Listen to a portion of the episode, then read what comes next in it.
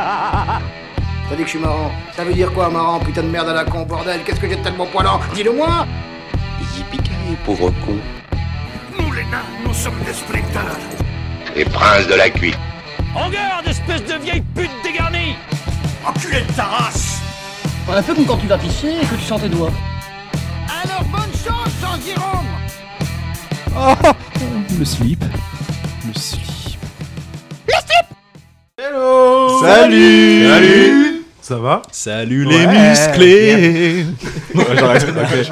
Trop en forme, beaucoup trop en forme. Il est trop à fond. Surtout pourquoi? Je sais pas?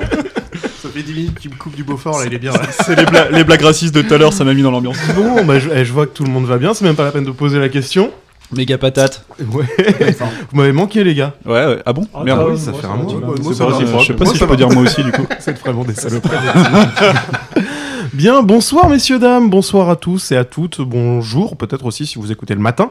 Euh, je, nous sommes réunis ce soir euh, à 5, comme, la- comme le mois dernier, avec euh, Charlie, juste en face de moi. Comment vas-tu Charlie? Ça va nickel. Ça va? Ça va super bien. Ouais. Qu'est-ce que t'as fait pendant un mois? Bon, euh, pas grand chose. Rien. Bien regarder des films et des séries.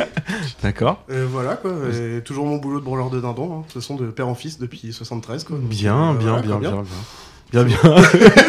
Mais c'est la saison du dindon. Bah oui, ce c'est la saison du dindon. D'accord. Il y a ok. toujours besoin. Il consiste en quoi ton travail? Tu peux nous expliquer du coup? Bah, tu branles les dindons. Ah d'accord, il n'y a, pas de technique particulière. C'est important, il en faut, il en faut. Ça se perd d'ailleurs. T'as bien vu que les Le coup de main. ils ont pas de main les dindons. Ouais, donc, ouais. euh, Tu, tu recrutes? Non, non, non, c'est de père en fils. Ah Ah, oui, c'est une secte en plus Mais je suis ton fils. Ça part déjà complètement en Ça part totalement en live. Angelo, comment vas-tu? Méga patate. Méga patate, je suis méga content. Là, on va parler d'un sujet qui me parle. Euh, J'ai une chronique, je, vous, je aux petits oignons, les gars. C'est, ça va être comme le filet mignon fumé, là. Ça va être euh, le beau fort d'été, ça va être parfait. Ok. Bien. Et toi, pendant un mois, qu'est-ce que t'as fait?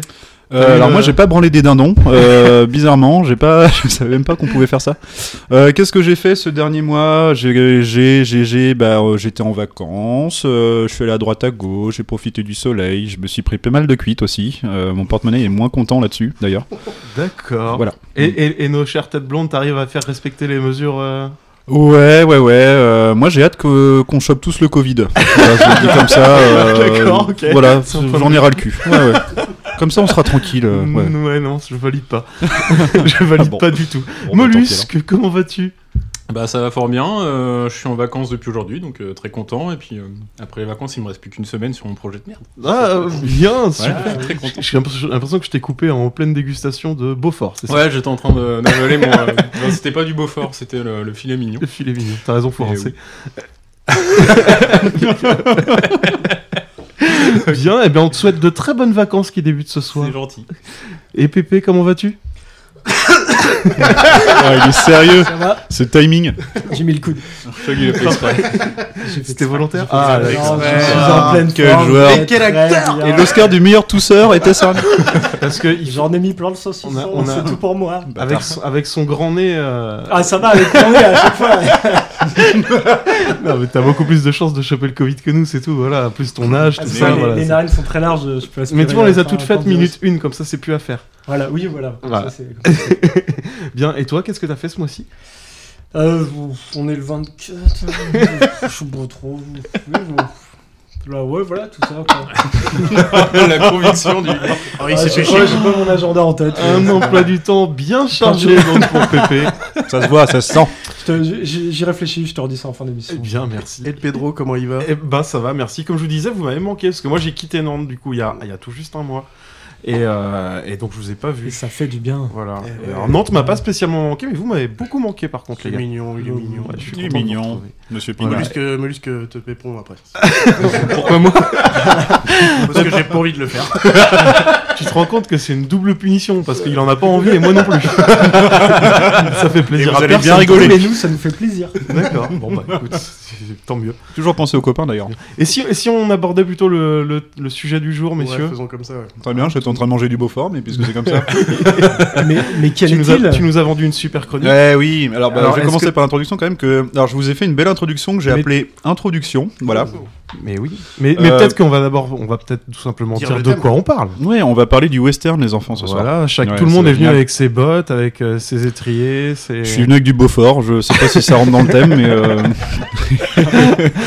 Et voilà. euh, Alors, du coup, est-ce que je prends ma grosse voix de. Non, De- je vais pas prendre de ma grosse crooner voix. Non, je vais pas réussir. Allez, Allez, Essaye. je, je vais le comme ça, une intro. intro. Finis ta Je vous bouchée pose de. Beaufort déjà pour commencer. C'est très bien.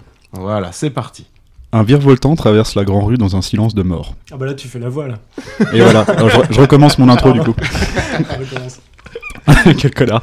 Un virevoltant traverse la grande rue dans un silence de mort. Plan large, courte focale. De cet axe semblant abandonné, deux hommes se font face. La chaleur est écrasante, le soleil tout puissant. Sur les visages des hommes, dont la sueur ruisselle à grosses gouttes sur leur peau tannée et abattue par la lumière. Sur le paysage alentour, ocre, sec et aride, et ponctué de messas colossales à l'horizon. De ces deux hommes se fixant du regard, seul un seul survivra bientôt. Leurs mains se crispent et s'attardent au-dessus d'un colt, pendu à leur ceinture, dont la crosse dépasse de son étui. De cette scène, que vous avez dans la tête, pleine de sens, suivent des canons constituant l'archétype de ce genre très codifié qu'est le western. Et si le western s'est très tôt marié au cinéma, en devenant l'un de ses tout premiers genres en 1903 avec le vol du Grand Rapide, il s'est également lié à la littérature dès la seconde moitié du 19e siècle. Le 20e siècle sera un témoin de son explosion et de son influence dans les salles obscures, jusqu'à en devenir le genre le plus privilégié du cinéma américain durant l'âge d'or hollywoodien. John Wayne, alias George Abitbol, en sera l'un de ses plus grands représentants. Mais il trouvera aussi sa place à la télévision, dans la bande, dansi- dans la bande dessinée, les magazines pulp, les jeux vidéo, etc. Et que dire de toutes ces déclinaisons? Qu'il s'agisse du western spaghetti, du western ramen, du western australien, du space western, et n'oublions pas la musique avec Antonin Dvorak et sa symphonie du Nouveau Monde, ni la peinture avec les premières représentations visuelles de l'ouest américain dans les tableaux colossaux de Charles Marion Russell. Car l'essence du western, c'est d'abord le Nouveau Monde. L'Amérique, la conquête de l'Ouest et de nouveaux territoires. L'inconnu, l'inhospitalité du monde et de la nature, la violence des hommes, le rapport à l'autre avec un grand A, la recherche de la rédemption, la quête de soi. Bref, le western est un genre qui est quelque part universel et qui nous touche de manière viscérale. C'est pourquoi nous avons donc décidé ce soir de vous en parler. Pas mal. Bien, Jolie plume. C'est Très belle intro. Donc on va parler western. Et voilà. Très C'est Mais avant de parler western, est-ce que Charlie, tu nous testerais pas un tout petit peu Bah ouais, on va vous tester Ouais, sur des westerns. Ok, On va faire le petit quiz. super. Moi, je pense que la question, elle est vite répondue. C'est votre ultime bafouille? Et du coup, pour ce petit quiz, vu que c'est du western, ça sera des duels.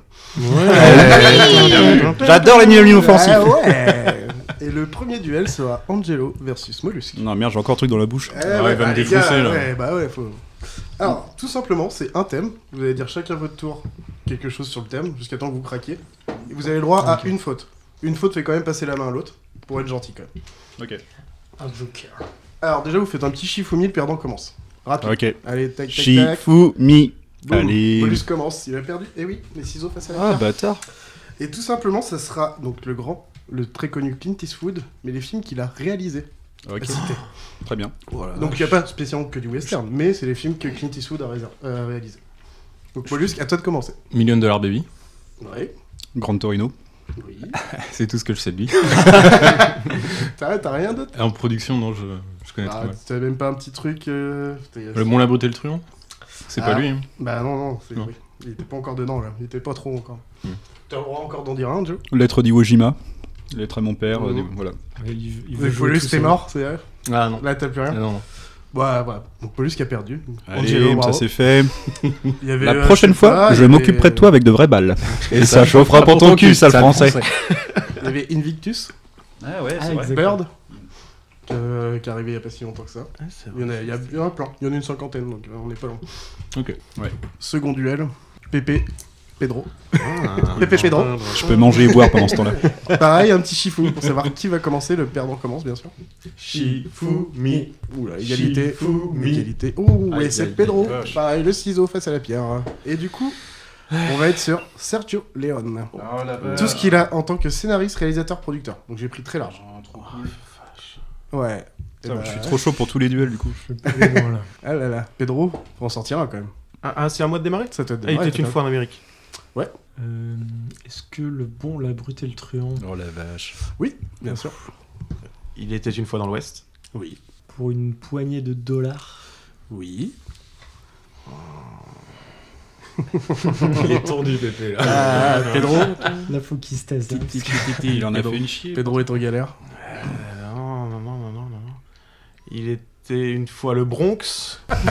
C'est Oh, pas ça. non, une, erreur de la part de Pedro, là, ça passe quand même à toi, cas où. Ah, Du coup, là, dans la trilogie, euh, écoute, euh, pour une poignée de dollars. Ouais. bon, Pour quelques dollars de plus. Mon nom Toi, est personne. Ah, pardon. Donc, euh, je- Pardon. je vais répondre, euh, Je que il avait perdu, Pedro. Pour quelques dollars de plus. Bah ouais. Il en a dit deux, donc. Mon euh, nom est personne. Je crois qu'il avait. Je crois que de toute Ouais, façon, j'allais sortir. un joker. Je m'en fous, j'en ai encore d'autres. Bah, Vas-y, balance. Vas-y, Pépé. Euh, non, là, je. Non. Ouais, donc répète Pedro, après je suppose que t'as rien. Euh, si, attends. euh, Regarde-le. En train de broder. les hommes du Rio Grande. Les hommes du Rio Non. Grande? Non, pas du Non. tout. Oh non, non. Oh non, non, non, non. Il vient de l'inventer. Par contre, il a fait un péplum et ça s'appelle. Je peux le dire du coup maintenant Oui, vas-y, c'est Le bon. colosse de Rhodes. Il a fait Ah. un colosse de Eh Rhodes. oui, comme ça. oui. Mm, mm. Il y avait mon nom et personne. euh, Je l'avais dit aussi. Et, euh, non, et pour quelques dollars de plus, on l'a déjà dit, mais euh, voilà. Voilà. Bien. Donc, Bon. gagnant, Bah, c'est moi Non, c'est Pépé pas. et Angelo. On va quand même mettre coup, les autres ensemble. On va peut-être même quand même mettre les autres parce qu'après ça va être un- au moins deux par deux quoi. Ils sont, ils sinon, sont juste on va pas les blessés. laisser tout seuls les autres. Ils ce sont blessés. ils. Donc par contre Pedro, tu vas avec Angelo, tu vas Je pas aller mange. avec ton ennemi. Je vais manger du Et. Pépé, tu vas avec Mollusque. Enfin Mollusque, tu vas avec Pépé. D'accord Attends, on fait une équipe avec Pépé? Ouais, vous faites une équipe quand même. Ouais. On va pas vous laisser de côté. T'es t'es moins nul que moi en western parce que moi je suis nul à chier. Je suis à chier. Vous allez voir que. On est mal barré. Vous allez voir que. Pourquoi on prend ce sujet ça change un peu de jeu. J'appelle le, le Halo Star à faire en soirée quand vous voulez avec les copains. Si vous prenez deux films, vous allez sur Halo Ciné et vous vérifiez lequel a la meilleure note Halo Ciné en termes de spectateurs, la note spectateur, qui est entre 0 et 5. Oh la vache, ouais. Donc chacun à votre tour, enfin chaque équipe, je vais vous donner deux films et il faut essayer de trouver le meilleur des deux. D'après Ah, la note spectateur. les spectateurs. Donc, pas la note critique, quoi, du coup. C'est vraiment basé et s'il y a spectateur. égalité note spectateur, c'est la note presse qui compte. Ok, Ok. d'accord. On va commencer du coup par Angelo et Pedro. Ouais. Entre eux, pour une poignée de dollars et pour quelques, poignées, et, quel- et pour quelques dollars de plus. Entre les deux du coup. Putain, c'est chaud celui-là. Ah, mais j'ai pas choisi les faciles, les gars. Je dirais peut-être euh, pour une poignée de dollars mieux noté que. Ouais, je te suis. Et bah, c'est et pour quelques poignées de dollars qui est mieux. À 4,3 versus Et pour 4,2. quelques dollars de plus. Eh ben, tu l'as pas dit celui-là Et pour quelques dollars de plus. excusez-moi. Ouais, ok, très bien. Je fais n'importe Ok. Enfin, un petit ah, mélange. ouais. Donc, Quelques désolé. poignées de plus. Pépé Mollusque.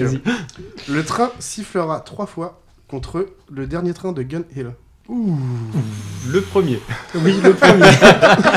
le train sifflera quatre fois.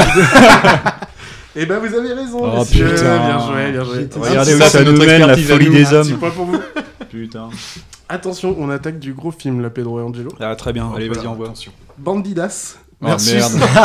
Wild Wild West. Ah, j'ai cru que t'allais dire Desperados. Gros film. Bah, Euh, franchement, les. Alors, spectateur, moi je dirais Wild Wild West parce qu'il est très populaire. Ah, je te suis parce que Bandidas c'est vraiment nul surtout. Ouais, ouais. Le- bah, Bah, les ouais, deux ouais, sont pourris, hein, non, mais euh, les deux sont nuls. Mais Bandidas. Mais Wild Wild West, il est plus. euh, Bah, tout le monde en a entendu C'est un parler. succès plus l'époque, populaire, euh, je pense. Ouais, et puis t'as la- et puis t'as la BO. Ouais, allez, vas-y. Ok, donc euh, Bandidas 2,2, Wild Wild West 2,3. Oh la vache. C'était pas si loin que ça. Attention, Pépé Mollusque. Euh, alors, on est à peu près pareil dans les bons niveaux de, de western. Là, grand film. Cowboy et Envahisseur Ah. versus Lone Ranger, naissance d'un héros. Le Lone Ranger. Lone Ranger. Bon, Cowboy Envahisseur, non Bah, je, ouais, je, je, je dirais plutôt celui-là. Allez. ouais. Non, On va partir là-dessus. Euh, Cowboy et Envahisseur, euh, Envahisseur euh, 2,5 et Lone Ranger 3,4. Ah oui. Eh bien, mais- D'accord. eh ben, Attends, je- Lone je Ranger, il est pas terrible. Ouais, et je m'inscris en faux parce que Cowboy versus Envahisseur, Il est pas si mal. Vraiment Il pas est mal. pas si mal que ça, Ouais. ouais. ouais. J'ai vécu 3,5, cette fois, Ouais, j'ai c'est pas des standards très élevés quand même. Attention, Pedro Angelo. Ouais. The Revenant, pour des trucs plus Oh, jeunes, yes. Ah, versus. Django Unchained. Ah, alors en succès On est sur du alors, DiCaprio, on va dire. Succès Ouais. critique, euh, Revenant est au-dessus, mais je pense que succès populaire, il y a moins que Django soit au-dessus. Franchement, j'en ai aucune idée donc je vais te suivre. Ouais. Attends, laisse-moi réfléchir. Ouais, je pense qu'il y, a eu plus- il y a eu plus de gens à voir Django que- qu'à voir The Je pense que c'est ouais, ouais, ouais. C'est plus grand Du coup, public euh, et c'est plus populaire. Ouais, si, si, si. si, si, ouais. Donc euh, The Revenant 4,2 et Django Unchained 4,5. Hmm, ok. Pépé Mollusque. Mhm. Il était une fois dans l'Ouest versus le bon, la brute et le truand. On est sur deux classiques. Attends, parce que. hum, Il a peut-être eu euh, un succès euh, A posteriori, a posteriori, ouais. Il nous aurait pas mis un piège, le petit Charlie. C'est- C'est toi qui vois les pièges. Il euh, s'est servi son après, muscat les- sans Ouais, regarder comme un expert quoi. Ouais, Putain, c'est ça c'est la classe. Il a dégainé sa bouteille de J'ai quand, muscat. même- j'ai quand même envie de dire euh, le bon Parce que les deux ont eu un vrai succès d'estime. euh, final, Ouais, ouais, c'est euh, ouais, je sais pas ce que vous dites en fait. Tu c'est sur sur lequel, toi en Ouais, fait, sur le bon la brute et le triomphe. Bon, bah, va pour celui-là. Mais bon, Ouais, ouais, vous avez raison. Mais attention, les deux ont 4,6 spectateurs. 4,5, excusez-moi. Et en fait, ça se joue sur la note presse. Il y en a un qui a 4 et l'autre a 4,1. Ok. Donc c'est vraiment très très proche. hein. Donc, euh. Mais bien joué. Ça fait 2-2. C'est ça. Attention. Euh, donc euh, Pedro et Angelo. Oui. Mon nom est personne versus la conquête de l'Ouest. Mm, La conquête de l'Ouest. Ouais, la conquête de l'Ouest. Il a pas l'air ça. Bah non, mais alors en fait, si tu veux aussi, euh, je pense, oui, je pense comme toi. Enfin, j'en sais rien, donc je te suis. Mais euh, je, moi, ça me, moi, ça ne me convient pas comme réponse. Mais oui. Bah, À ça titre peut- très personnel. Il peut, y, il peut y avoir un piège. Oui, non, suis- mais mais je te d'accord. suis. Il peut y avoir un piège, mais en- on- si on, on considère encore le succès populaire, Oui, oui, oui, oui, peut-être, oui. oui, oui. Euh, donc t'as dit quoi? La conquête de l'Ouest. La conquête de l'Ouest est à 3,9 Oh, euh, et c'est mon nom nom. personne est à 4. Ah, Oh putain, ouais, c'est mérité. C'est sûr, je le sentais qu'il y Tant avait un mieux, piège. Ah, tant mieux. Remarque, moi, ça me, ça me rassure. Messieurs, Oui. vous êtes prêts? On est chaud. La balade de Buster Scruggs Oh, c'est cool versus, versus True Grit. Oh, il est cool. Donc on est aussi. sur bien, bien récent tout ça. Les le deux je connais aucun des J'aurais plutôt tendance à dire la balade de Buster Scrubs. Mais- Hmm, moi, je Là, pense- je te. C'est plutôt, euh, c'est plutôt mon cœur qui parle euh, plutôt que la raison. mais, euh, Euh, Vas-y, on va dire ça. Vous avez dit quoi du coup? La balade de Buster Scrubs. Eh non, c'est True Grit. hein. Ah, dommage. Et, et c'est bizarre hein, parce qu'il est plus récent et il est plus, il a été plus grand public que True Grit. C'est de la bonne note là c'est... Euh, ouais, excusez-moi, on est sur du 3,6 et du 3,9. Ok. Et En les deux gros, sont cool. au-dessus hein. de Si vous 3,5 le- sur Halluciné, c'est bon, quoi. Si vous ne les avez pas vus, allez-y, hein, les deux sont top. Euh, Moi, j'ai une petite préférence pour True Grit en fait. Enfin, la fa- enfin, le, le- le format en fait. Ouais, oui, parce qu'ils sont pas comparables. Enfin, euh, la balade de. Buster Scruggs, c'est six courts C'est ça, métrages c'est des six frères Cohen. ouais, voilà. Exactement. Alors Il les gars, on est à Il est 2-2. Très cool. Il reste un duel chacun, enfin un versus euh, Halo Star. Et si, s'il y a égalité, j'en ai un onzième pour faire. euh, Ok. Ok. Donc, euh, Danse avec les loups versus le secret de Brokeback Mountain. Le secret. Ah oui, c'est c'est vrai que ça ça s'appelait comme ça. Là, là, c'est moi contre Pépé, c'est ça? Euh, non, c'est. Non, c'est toujours on les est deux dans équipes, retours. Ah, c'est c'est nous en fait là? Ouais, ouais, ouais. Alors vas-y, recommence. moi, j'aurais- Brokeback contre. Danse avec les loups versus euh, Brokeback Mountain. Moi, je dis Danse avec les les loups aussi. Ouais. Danse avec les loups. ouais. Il est- C'est cl- Et- classique, populaire. Enfin, je veux Ouais. dire. euh. Danse avec les loups 4,3. Brokeback 3,9. C'est bon. Yes. Putain, il m'a fait peur ce con. Attention les gars, faut égaliser, sinon. Ok. L'homme au colte d'or contre les 8 salopards. Il y a plus de filet mignon. Ah, c'est Les le- 8 salopards. Ouais, j'aurais dit ça aussi. Ouais. Et- Les, les 8 salopards. Peut-être qu'il nous Les fait un salopards piège, ce fumier. là. Les 8 salopards, c'est 4,1. Et le, le second, l'homme au colte d'or, c'est 4. Donc bien joué les gars. Ah. Égalité. Est-ce que j'ai le droit de dire que les- Moi, j'ai préféré euh, les 8 salopards que Django Unchained. Et du coup les gars, c'est soit vous réussissez, donc euh, je parle à Angelo et Pedro, Mhm. et vous gagnez, soit vous, vous Ah oui, ratez, nous, vous donnez on- le point on aux est autres. maître Ah, là, de vous rien, êtes, là, vous êtes maître de là-dedans, rien. ok. Attention, c'est des grands grands films. Français, Oh merde. western, Oh merde. Oh là là. Il y a un Oh, Lucky Luke qui va traîner là-dedans. le Lucky Luke. Lucky Luke versus les Dalton. Oh merde, Ah, c'est vrai qu'il y a eu ça aussi. Ah, oui, Ah, ça. Je les ai bien gardés pour la fin. Pourquoi, pourquoi c'est pour nous je, peux, je peux vous dire que les notes sont à moins de 2 pour les deux. J'en ai vu aucun des deux. C'est à nous Ouais. Ah oui, c'est Attends, Ah, attends, je crois que eh, c'était on peut pour pas faire un chifoui pour savoir qui répond Alors, moi, je pense que les Dalton, je réponds c'est pas à cette pire question. que Lucky Luke. Un duel Bah, je dirais la même chose. Non, on va, c'est- on va dire, Angelo. on va dire. Lucky Luke du coup. Lucky Luke mieux noté que les Dalton. Lucky Luke mieux noté que les Dalton. Il y a du jardin Vraiment dedans. très nul, les Dalton. Les Dalton, c'est 1,1. Vache. Avec une note presse de 2,7. C'est presque insultant quoi. La note presse de Lucky Luke est à 2,5. Yes. Ah merde. Mais attends. par contre, la note spec, elle est à 1,5. Oh Vous ouais, avez non. C'est moins que Gods of Egypt, qui est à 1,4 et qui était mon référentiel note basse sur, euh, Eh ouais, non, Allociné il y en a- sur Allociné. Il y en a, ouais, il y en a des- J'ai pas du tout le référentiel au ciné. Moi, je suis sur Rotten Tomatoes en fait depuis toujours. euh. Oh, oh, monsieur. Bah oui. Vous c'est américain. ça. Eh oui. Mais du coup, n'hésitez pas à faire ça en soirée, les gens. C'est super cool comme ça. Ouais, des spéciales versus euh, Stallone versus machin. Ah, Stallone, les gars, je suis tellement chaud. On les a Quand vous connus, on voulez, quoi. Du coup, t'as les films français sur ton site Rotten Tomatoes, tu peux avoir des films français, T'as ceux qui ont été exportés, ouais. Et de toute façon, c'est basé sur un agrégateur de, de base critique, en fait, donc euh, pour peu qu'ils aient les articles étrangers, bah oui, t'as un pourcentage. Bon bah voilà, voilà pour le petit quiz. Merci pour beaucoup, Charlie. euh, Charlie. on peut attaquer vraiment, On les a, on euh, les a les pinés. thèmes. On les a pinés, Angelo.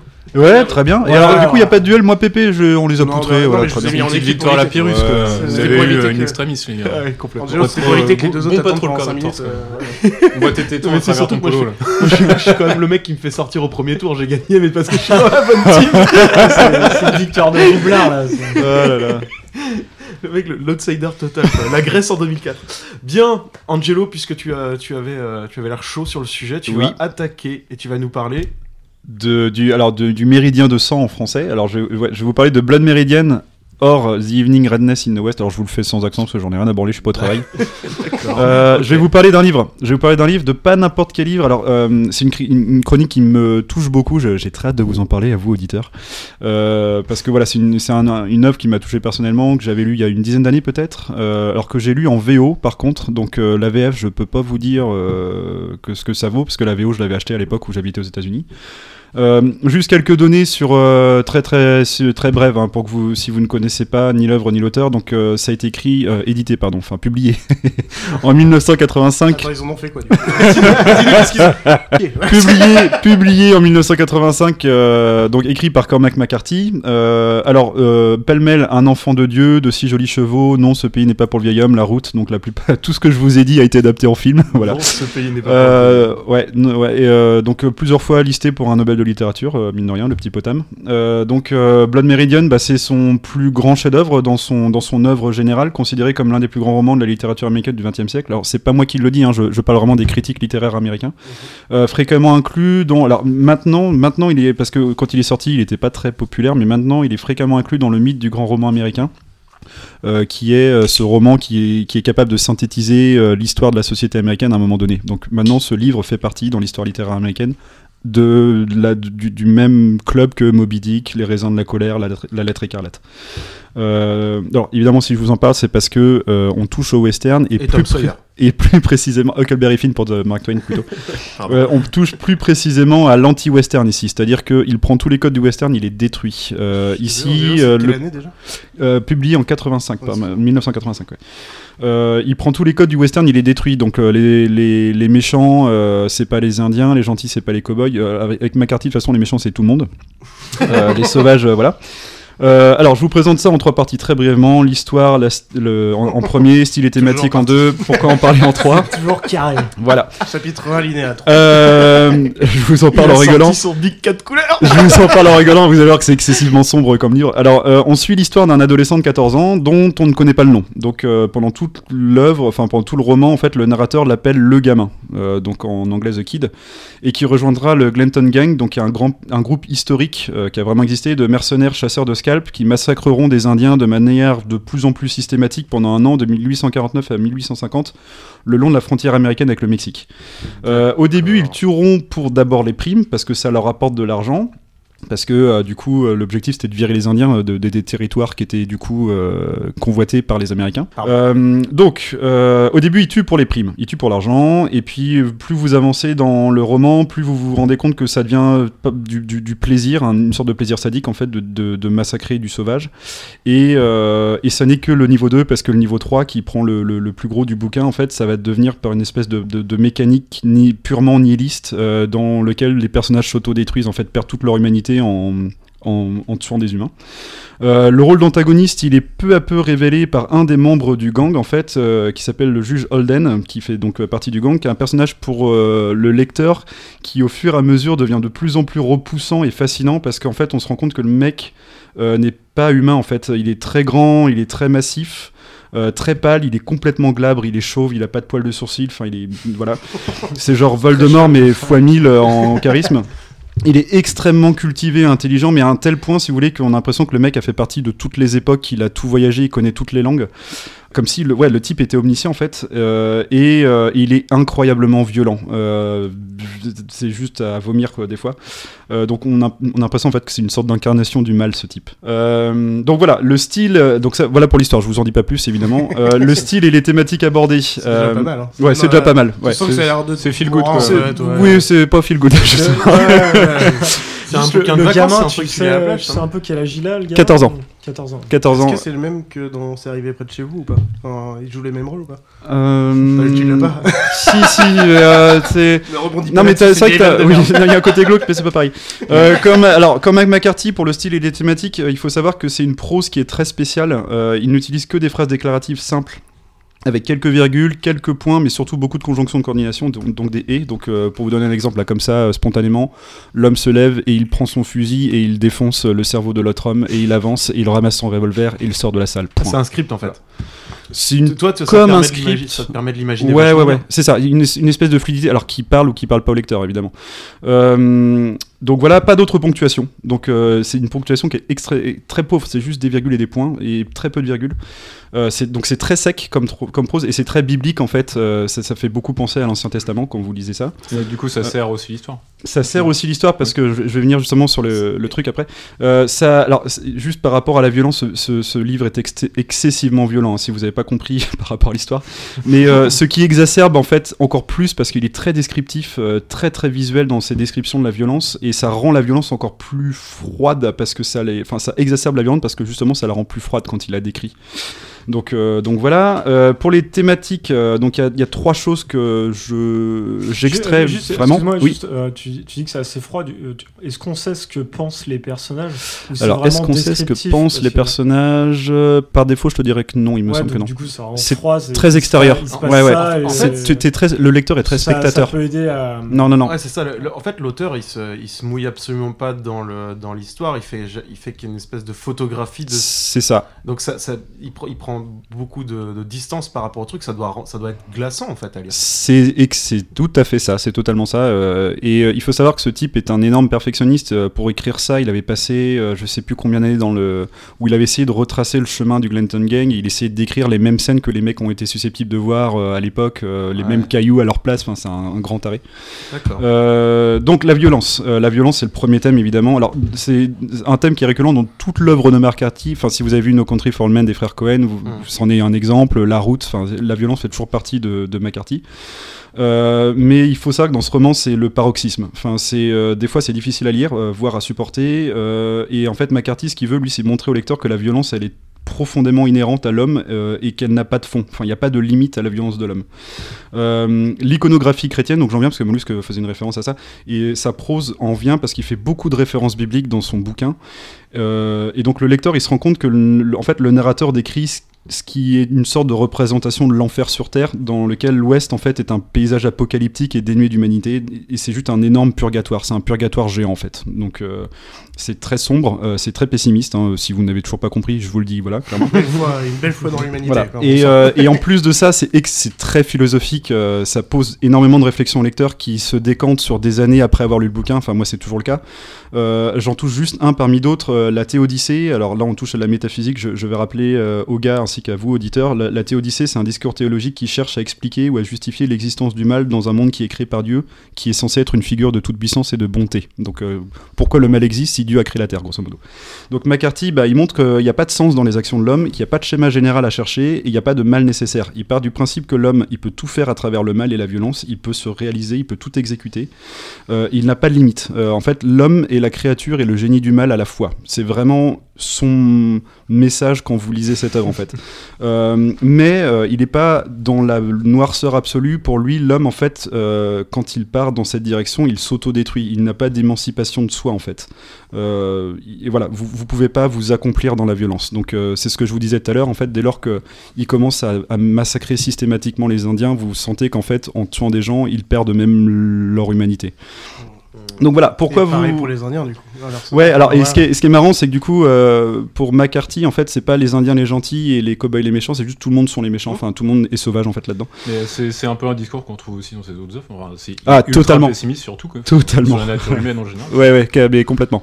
Euh, alors pourquoi je vous en parle Euh, Alors bah, bah, parce que voilà, c'est une œuvre. Alors c'est probablement le bouquin qui m'a le plus touché que j'ai lu dans toute ma vie. Enfin, j'étais totalement tombé dessus par hasard à l'époque où j'habitais aux États-Unis. Euh, je savais pas que c'était voilà un classique de l'histoire euh, littéraire moderne am- américaine. Euh, donc c'est une œuvre qui m'a beaucoup touché, qui est très philosophique, qui est très profonde, donc qui amène énormément de questions, euh, qui pose des questions sur la nature de l'homme déjà. Comment vous vous représentez l'homme? Parce que ça vous met totalement, ça vous remet totalement en question votre représentation de l'humanité. Ça amène à réfléchir et je vous dis quand vous avez lu ça mais vous décantez pendant des années voilà alors ça se lit pas comme on binge watch des comment dire euh, des comédies romantiques sur Netflix un dimanche après-midi on est d'accord que voilà c'est pas vous allez pas mater euh, Mamma Mia puis après vous allez vous lire ça hein. ça, ça marche pas pareil Oh, ça se fait. ouais C'est un gros pavé ou? C'est un pas un gros pavé, non non non, euh, ça doit taper dans les 300 pages. Euh, voilà, alors je finis juste par, il a, il a- bizarrement il a jamais été, c'est la plus grande œuvre de McCarthy, mais elle a jamais été adaptée en film. Alors tous ses autres bouquins l'ont ont l'été, et alors c'est pas faute d'avoir eu des mecs intéressés, Ridley Scott en tête, James Franco également, ils Ah, l'ont quand pas même, pu ouais. parce que trop complexe en fait, juste trop complexe. à Ridley, adapter. Ridley Scott, euh, il- Il a été à fond pendant un moment. enfin, Trop complexe typiquement parce que, truc, euh, parce trop- que l'histoire est trop riche ou parce qu'elle est trop sombre Parce qu'elle est, parce que les deux en fait, parce qu'elle est vraiment trop sombre à transcrire et euh, parce que euh, les, les thèmes métaphysiques seraient pas forcément transposables au cinéma. Enfin, les, les codes n'a- ne seraient pas forcément euh, transposables en fait, euh, réutilisables. Il travaillait sur Prometheus à ce moment-là, il pouvait pas tout faire. alors c'était un peu avant, euh, même grave avant. donc euh, donc voilà. Alors je finis juste par une roco que je vais faire tout de suite ma recommandation. Euh, Il y Ah, a comme un ça, truc, ouais bah ouais parce que euh, ça m'a touché presque autant que le bouquin. C'est un album, enfin c'est un EP, un extended play, donc ça doit être 5-6 morceaux. Euh, The Last Pale Light in the West de Ben Nichols qui avait été euh, sorti en 2009, qui est en fait euh, euh, un album qui a été fait à partir du bouquin. Chaque piste euh, porte le nom d'un des personnages du gang et euh, explique son histoire. Et euh, voilà, c'est juste un album qui est fabuleux. Enfin, c'est un album folk euh, excessivement sombre aussi. Euh, le mec a une voix de bâtard. Il pose ses couilles sous la table. Euh, Enfin, c'est euh, Sous la table Je me disais, c'était resté étonnamment au-dessus de la ceinture. Ça. Ouais, non mais c'est c'est sous de la table, par contre, ça, c'est c'est de la musique de c'est de la musique de ouf mad. Le mec a une plume de ouf, il a un talent de, de ouf. Enfin euh, voilà. Enfin alors euh, juste un truc, le livre, je vais pas vous dire, je vais pas vous dire foncez, allez-y, lisez-le parce que c'est clairement pour des lecteurs avertis et euh, faut être prêt. Enfin c'est pas c'est pas un Guillaume euh, Musso voilà. Enfin, voilà. Merci. Alors moi, tu vois, c'est vraiment le genre de truc que je pense que j'adorerais lire, mais alors pas du tout en ce moment. Euh, ouais, Euh, c'est non, pareil, je- ça me demandait, je- euh, je sais pas, là, en pas forme, ça me ouais, demandait une mise en condition aussi, Oui, oui, mais, j'ai envie de le faire un jour. Je, je vais attendre le printemps, tu vois, le retour du printemps. oui oui, euh, il faut être bien moralement. ah, ouais, on est On d'accord. va faire En ça. même temps, moi je regarde tellement de films psychologiques, de machin et tout, en fait je crois que je peux en goûter n'importe quoi en fait. je me dis qu'après la vie est belle en Enfin, fait. tu t'entraînes Prenez-le dans ce sens-là plutôt. ouais, c'est pas... ouais, une façon de voir les, de voir les choses. Bah, moi, je vais vous proposer justement euh, maintenant de, de vous parler de trucs un petit peu plus gays, enfin un Oui. peu moins, un peu moins sombres. Brokeback Mountain Ouais, c'est Allez. ça. Allez, je l'ai fait. bravo. On va prendre une, face, euh, une face du, une face un petit peu plus rigolote du western. D'accord. Bien, ouais, moi je voulais vous parler de, de la naissance du western parodique, avec euh, notamment, bah, on l'appelle Trinita, qui, est l'œuvre que je vais vous pitcher un peu plus euh, en fin de chronique, et, et donc euh, qui est porté par euh, un, un duo qui me porte à cœur, moi, euh, Bud Spencer et Terence Hill. Des mecs que j'adore vraiment, donc vous voyez tout de suite euh, Ouais. à qui, voilà, de qui je parle, les grosses baffes, les, les bastons rigolotes. C'est le Laurel et Hardy du western un peu. quoi. Ouais, c'est eh, Ouais, bah, voilà, exactement exactement ça. ça, ouais. C'est exactement comme ça qu'on les a surnommés pendant des années. Voilà, si je peux, si je peux me permettre, déjà, je vais vous rappeler quelques une petite chose toute bête, mais en France, on se fout un peu de leur gueule. Ils sont pas vraiment pris au sérieux. Enfin, c'est assez mal noté comme film. Sérieusement, ils ont ils ont plutôt mauvaise cote en fait. C'est ouf. Euh, ça a quand même été des stars internationales dans les années 70-80 et aujourd'hui, c'est resté des icônes en, en Italie ou même en Allemagne. Alors, tu vois, c'est pas des c'est pas des Allemands les mecs, hein, c'est deux Italiens donc. euh, Avec Derrick du coup. avec avec Horst. La vache. D'ailleurs, faut toujours qu'on te paye une action figurine de, figurine de, de Derrick. euh. Si, le mec qui me trouve ça, je vous jure. je vous jure, je, je viens faire sa vaisselle pendant une semaine. Ok, On fait ça. très bien. Donc je vous disais, c'est très peu pris au sérieux en France, Terence Hill et Bud Spencer. C'est quand même, ouais, star internationale dans les années 70-80, euh, et aujourd'hui encore des icônes en Italie ou en Allemagne. Euh, entre 67 et 94, ils ont tourné 17 films ensemble. C'est pas mal quand même. Sur la base d'une rencontre hyper hasardeuse que je m'en vais vous conter à présent. Oh oui, une histoire. Oui, Père Castor, raconte-nous une histoire. Alors, on, est, on est en 1967 et le western italien euh, est en plein boom. Donc le western spaghetti. Le western italien, c'est la version euh, Romaine, parce que c'est les studios romains. Voilà, Ouais, exactement. Puis c'est la- c'est c'est comme ça qu'on devrait appeler de toute façon le cinéma italien, le, le western italien. Et donc, bien qu'on puisse pas déterminer qui a donné naissance au genre, on peut on peut considérer comme que c'est probablement né des, des cendres du, du péplum qui se cassait vraiment la, la binette à cette époque-ci.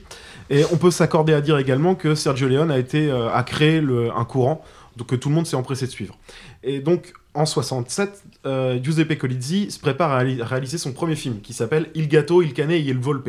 Donc, le chien. Le chat Le chat, le- la souris, la Le belette. chien, le chat. Le renard, la souris, la belette. Le renard et la belette. Le loup, le renard et la belette, j'aurais pas trouvé. Donc, le chien, le chat, le renard. Oui, oui, Pour le rôle du chien, il pense tout de suite à Carlo Perdesoli, qui est un ex-grand nageur des années 50 et qui a même participé au JO. Donc, vous voyez, grand, Oui, oui. grand nageur. Mais non, c'est un beau gosse avant. Voilà. Donc il appelle, euh, il appelle chez lui et il tombe sur son épouse. Et euh, donc ça c'est l'anecdote rigolote. Il fait euh, bonjour, euh, j'étais fan de votre mari quand il était nageur dans les années 50. Je suis réalisateur. Là, je pensais à lui pour un film. Est-ce qu'il est toujours bien bien taillé Bah non, non, depuis qu'il fait plus de sport, il a pris vachement de poids. Ah d'accord, ok. Bah vous pouvez me le passer? Oui, oui. Alors, il passe le téléphone. Le mec prend le téléphone. Alors est-ce que vous avez, vous êtes toujours, vous avez une belle barbe? Non, je me rase tous les matins. D'accord, ok. Euh, Est-ce que vous savez monter à cheval? Non, absolument pas. Bon, bah, c'est pas grave. Vous, vous parlez anglais? Non, pas du tout. La loose. D'accord. Il y a prendre. des gens qui cherchent du boulot. à peu près les trucs, mais juste trois. Un an d'expérience, c'est pas trois. Le mec a rien, rien. Fais un effort, putain Est-ce que vous êtes de sexe masculin Non. On va faire quelque chose. Va passer. Est-ce Bon, que bref. vous avez deux jambes Non, j'en ai perdu. autant, autant vous dire qu'il il l'oublie en fait. Et puis euh, pendant 15 jours, 3 semaines, il cherche plein d'autres acteurs, mais en fait, pas moyen de trouver. Donc bah, il dit tant pis, je vais, prendre, je vais prendre un mec qui lui apprend à faire du cheval, je vais prendre un mec qui lui apprend à parler anglais. Voilà, et c'est comme ça qu'il le fait venir sur son, sur son tournage. Et donc, euh, on lui demande de prendre un, un pseudo qui fasse américain, à la mode de l'époque, et il choisit Bud Spencer. Spencer en hommage à l'acteur américain Spencer Tracy, qu'il adore. Voilà, donc il joue dans Le Père de la mariée, euh, Un homme est passé, voilà, bref. Et Bud en référence à la bière américaine du même nom. C'est ce que j'allais dire. Basique. Euh, voilà, donc le, le, le tournage va démarrer dans la région d'Almeria, en Espagne, parce qu'il faut savoir que les western spaghetti étaient principalement tournés Espagne. en Espagne, Ouais, ouais, ouais, voilà, carrément. dans la région je d'Almeria. désolé, mais c'est-à-dire que si un mec il arrive en France, il pourrait s'appeler genre euh, Enken Clavier ou un truc comme ça. Par exemple, ouais, ou Oh Cro- merde. Oh la déprime, quoi. 1600 1664 de Pardieu. Cro de Pardieu. Ah la merde. Désolé, mais ouais, c'est. Bref, donc le tournage va démarrer et euh, le producteur annonce affolé que euh, Peter Martel, Martel, C'est un nom français ça Peter Martel. qui devait donner la, Martel. la réplique à Bud, vient de se casser le pied et qu'il est plus en mesure de marcher, de monter à cheval, euh, de courir, enfin bref, de faire le film quoi, tout court. Donc l'expérience cinématographique de Bud Spencer que, est sur le point de tourner court, autant vous le dire tout de suite quoi. Mais euh, bah, pour des raisons économiques, parce que c'est le cinéma, hein, donc euh, que ce soit aux États-Unis comme en Italie, c'est les raisons économiques qui priment. Le film doit se tourner, donc on dépêche Giuseppe Colizzi à Rome pour trouver un remplaçant. Et il revient avec Mario Girotti qui trouve sur un tournage dans ses bagages. Euh, on demande également à ce dernier de se choisir un pseudo. Il a une liste de 20 choix. Il faut qu'il trouve dans la nuit. Pouf. Euh, en référence à sa coach d'anglais pour le film, avec qui d'ailleurs il fera pas que du coaching, et qui s'appelle Laurie Hill, il choisit Terence Hill dans la liste. Ouais, badminton et enfant également. Ils sont restés euh, pas mal d'années ensemble. Donc le duo est presque né. Voilà. Le tournage se passe impeccable. Chacun rentre chez lui. Donc pour Bud, bah, c'était l'expérience de deux mois. Quoi. Il avait jamais imaginé que ça, que ça lui ouvrirait les portes d'une carrière, le mec. Euh, mais le film, finalement, intitulé euh, Dieu pardonne, pas moi, ou euh, Dio perdona io no. En fait, je crois que la traduction est pas bonne. En français, il me semble que c'est Dieu pardonne, moi pas. Mais bon, bref. Il fait un carton plein en Italie. Avec des recettes qu'il place juste en dessous de pour une poignée de dollars de Sergio Leone. Ah, Juste, ouais, voilà, ouais, ouais, ouais. ouais, tranquille. Donc, euh, encore plus surprenant, partout où Colizzi passe présenter son film, il aime bien aller dans la salle et puis il écoute un peu les, les réactions des gens. Et en fait, il se rend compte que dès que les deux zigotos apparaissent à l'écran, les gens éclatent de rire. Et euh, c'est pas, c'était pas, ouais, c'était pas vraiment le but parce qu'en fait, à l'origine, c'est pas censé être un film hyper drôle. J'y reviendrai, après. Du coup, il y a un, un- ça, ça a tellement cartonné qu'il y a un nouveau film qui est mis en chantier qui s'appelle Les 4 de l'Ave Maria. Et c'est là qu'on va voir les premières euh, bagarres euh, comiques apparaître. En fait, c'est vraiment là, les- à ce moment-là qu'ont lieu les, les premières bagarres. Donc là, on est en 68-69. Donc après, il y a La colline à des bottes en 69. Euh, et le duo se retrouve pour un, vre- un- un vrai premier western parodique. Parce que les premiers, on avait déjà des bastons un peu rigolotes. Le premier, Dieu pardonne-moi pas, en fait. euh, nous, on pense que c'est la période. Euh, c'est la grosse période de Bud Spencer et Terence Hill, mais pour l'anecdote, en fait, c'est parce qu'il est ressorti en France dix ans plus tard. Ah. Il est ressorti après les films parodiques, mais à l'origine, c'était censé être un western spaghetti un peu plus léger, certes, mais qui avait quand même les codes du western spaghetti. Et puis, beaucoup de violence. on- cette époque-là, en Italie, euh, 50-60, c'est vraiment l'âge d'or du cinéma italien qui était au-dessus du cinéma hollywoodien en termes de recettes. Enfin, il- donc la en, en termes de production de films, ça a envoyé du steak sans arrêt. Certes, tout à fait. Pour faire quelques, quelques rappels sur le, sur le western spaghetti, parce qu'il se démarque vraiment des productions américaines typiques, euh, pour plusieurs raisons. C'est c'est d'abord c'est un genre cinématographique qui a pas du tout pour but de glorifier les valeurs traditionnelles fondatrices de la nation américaine. Ça, voilà, c'est c'est- c'est un peu compliqué comme phrase, mais voilà, c'est c'est euh, on n'est pas du tout dans C'est le. pas pro-USA. Ouais, non, c'est ça. On n'est pas du tout dans le dans le western à papa, quoi. USA, USA. Donc l'individualisme, Spaghetti, C'est spaghetti. l'individualisme et l'anomie en sont les, les piliers. Donc l'anomie, euh, juste parce que moi ça me parlait pas forcément, en fait, c'est quand euh, on, a un basculement de ses propres valeurs. euh, à cause de, son entourage ou de ce qui se passe dans sa vie. On choisit en fait de mettre ses valeurs de côté et de devenir par exemple un bandit dans, le cas des westerns. Bref, donc l'ordre est, réglé par le revolver et la loi est celle du plus fort dans les, dans les, dans les westerns spaghetti. Euh, le règlement de compte, donc que ce soit à cause de, de dettes, de- de- d'argent dû, de vengeance personnelle, la violence exercée sur les femmes, le manque d'argent, euh, la possibilité de mettre la main sur un magot par exemple, le vol de banque, tout ça, euh, c'est les moteurs omniprésents de l'action. Voilà, y a pas, là, on, on verra rarement les tuniques bleues par exemple. Euh, les pulsions sexuelles et les excès de violence des personnages sont primaires. Les propos sont explicites et outranciers. La psychologie est vraiment sommaire. C'est vraiment les marqueurs du western spaghetti. C'est considéré comme un cinéma de série B qui se veut clairement populaire, grand public, et certains journalistes ont même écrit prolétaire. Donc il n'y a pas de héros, mais plutôt des anti-héros. euh, à la différence, encore une fois, des, westerns américains plus typiques. Ils sont souvent misogynes, mal rasés, euh, plus fans de remplir leur porte-monnaie que d'accomplir de bonnes actions. Et les personnages secondaires sont rarement d'un meilleur cru. Euh, on a beaucoup de femmes, par exemple, qui vont être bah, représentées en train de picoler, de fumer le cigare, de cracher, de jurer. Euh, et 9 fois sur 10, c'est des prostituées ou d'anciennes prostituées. Bon, en clair, elles sont, euh, la femme est un homme comme les autres, quoi. Voilà, clairement, elles sont même euh, au même niveau dans, dans- dans les films. Elles ont de la barbe. Si c'est un style qui a, qui a l'avantage de rendre les films italiens plus crédibles que leurs cousins américains, en fait, euh, les personnages plus humains et finalement plus attachants, euh, c'est quand même pas très rigolo. Et donc, baroque et caricatural par essence, le western spaghetti abandonne peu à peu son aspect politique et, et violent au moment de, de l'e- de l'essor du duo comique. Euh, qui amène à des histoires vraiment dénuées de morale, euh, un humour qui fait basculer les tueries et, et les drames dans un spectacle un peu guignolesque. Quoi. Et donc, voilà, le premier, c'est On l'appelle Trinita, et je vais m'arrêter un tout petit peu dessus. C'est l'histoire d'un cow-boy solitaire, Finn Gachette, qui rejoint son frère, qui a pris l'identité d'un shérif pour voler des chev- les chevaux d'un homme qui veut chasser une communauté mormone de ses terres.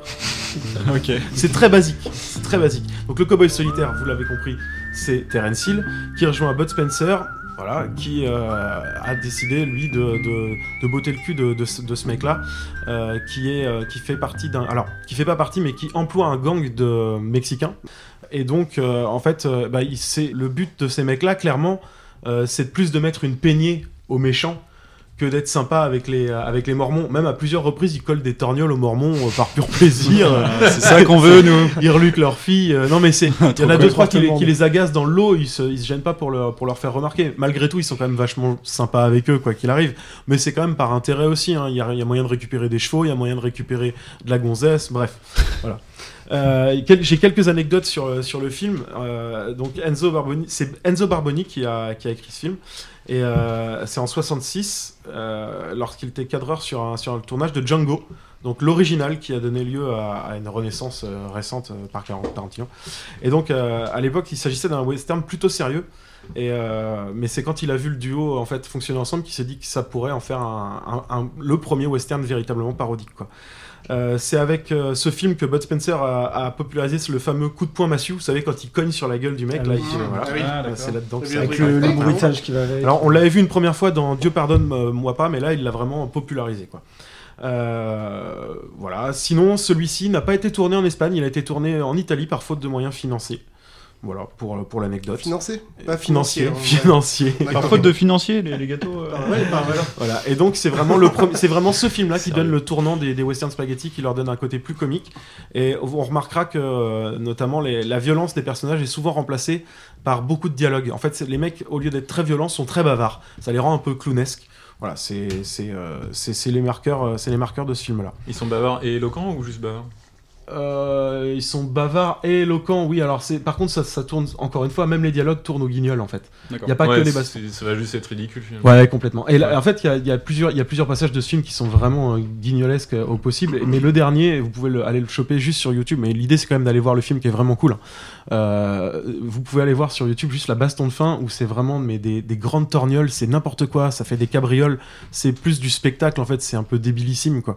Et euh, ça donne vraiment le ton de ce qui se fera les, les années suivantes Donc voilà, bah, des répliques qui tuent, des grosses baffes, des coups de poêle à frire, des blagues potaches. En fait, leur style est trouvé.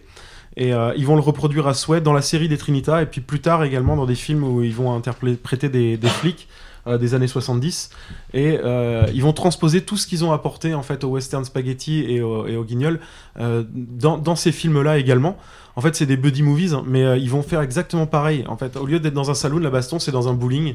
Au lieu d'attraper, je sais pas, le mort du cheval pour taper sur un mec, bah là, ils vont attraper euh, un panneau de signalisation. Enfin, mais tout, tout, tout est pareil. C'est juste transposé. Ils ont Euh, transposé leur le humour. quoi. euh, qui change, quoi. Et, et en fait, c'est, euh, bah, en fait, je trouve que ça vient donner naissance un peu plus tard à des, euh, bah, des séries comme L'arme fatale, Rush Hour ou, ou Bad Boys pour parler de trucs un peu moins bons. et, euh, en fait, il était très mauvais, Bad Boys. Il était très bien, Bad Boys. Ouais, C'était même fantastique. Et euh, Ah, ok. Non, mais de là, de là à dire que, que c'est les ancêtres de ces films-là, il y a qu'un pas que moi personnellement je, franchis- je franchis pardon allègrement. Voilà. Tu franchis ce que tu veux. Hein.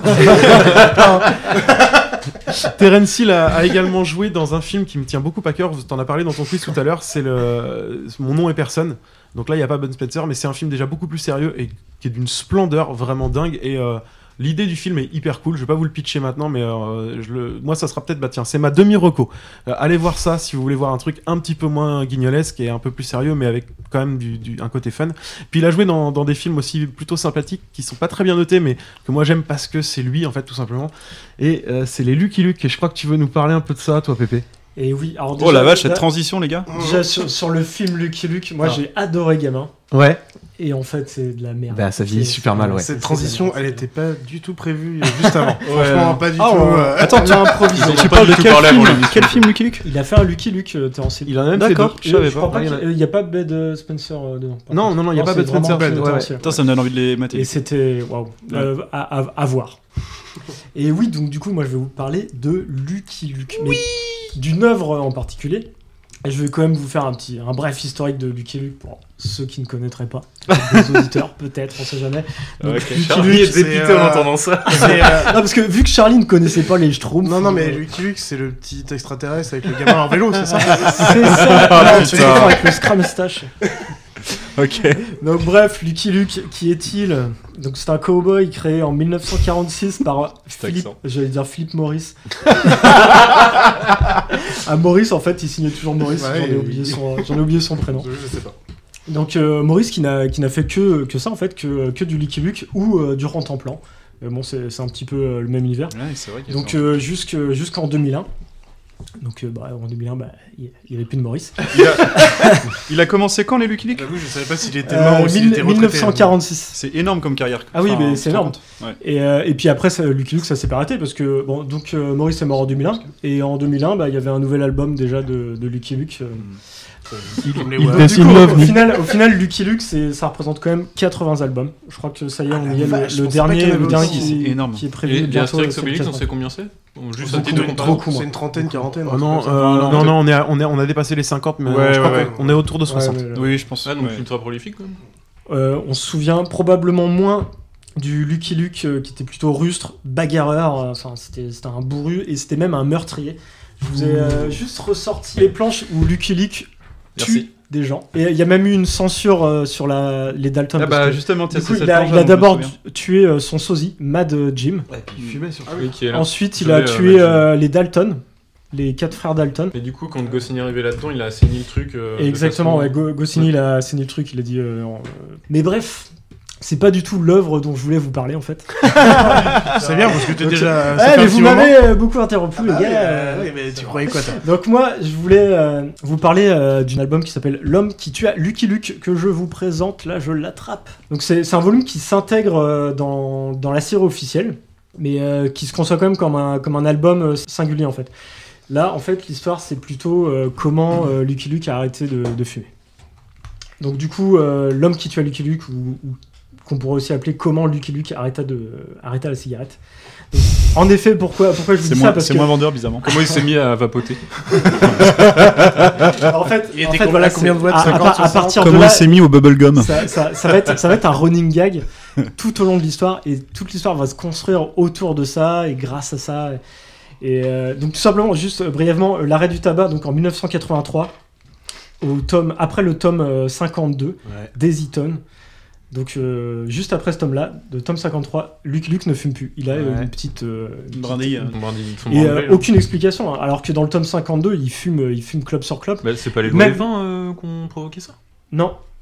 Non, non, euh, du coup, ça, c'est, c'est une décision de Maurice. Alors, l'histoire dit que c'est parce qu'il y a eu une adaptation long métrage de, de l'album des Eaton. Alors que, voilà, ce que je voulais juste dire, c'est quand même sur la dernière couverture euh, de l'album où il fume, il, y a- il, il- il fume sur la couverture, il y a des têtes de mort, euh, il fait des têtes de mort avec la fumée de sa cigarette. Ouais, c'est vraiment, c'est dire, ouais, le cowboy qui est prêt à. à- à- il, se, prépare à avoir un duel, quoi. mais- Donc, euh, on sent que l'auteur, c'était, c'était vraiment un, un gros fan de, de Lucky Luke.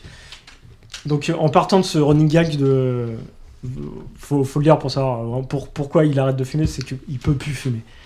Il est, il est plein de malchance. Il, il- à chaque fois, quand il veut fumer, on sent qu'il il a vraiment envie de fumer, mais il peut pas. Donc, du coup, ça, ça le déstabilise. Donc, on, a, on est face à un, un Lucky Luke qui est en sevrage forcé.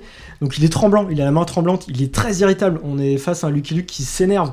Alors qu'on est habitué à un Lucky Luke qui est plutôt, voilà, qui est plutôt calme, qui prend tout, euh, qui fait toujours des- Lucky Luke Ouais, Hulk. Alors, Ouais, c'est quoi qui C'est qu'à chaque fois qu'il veut s'allumer- s'en griller une, il y a un truc qui va lui il tomber se dessus passe ça toujours un truc.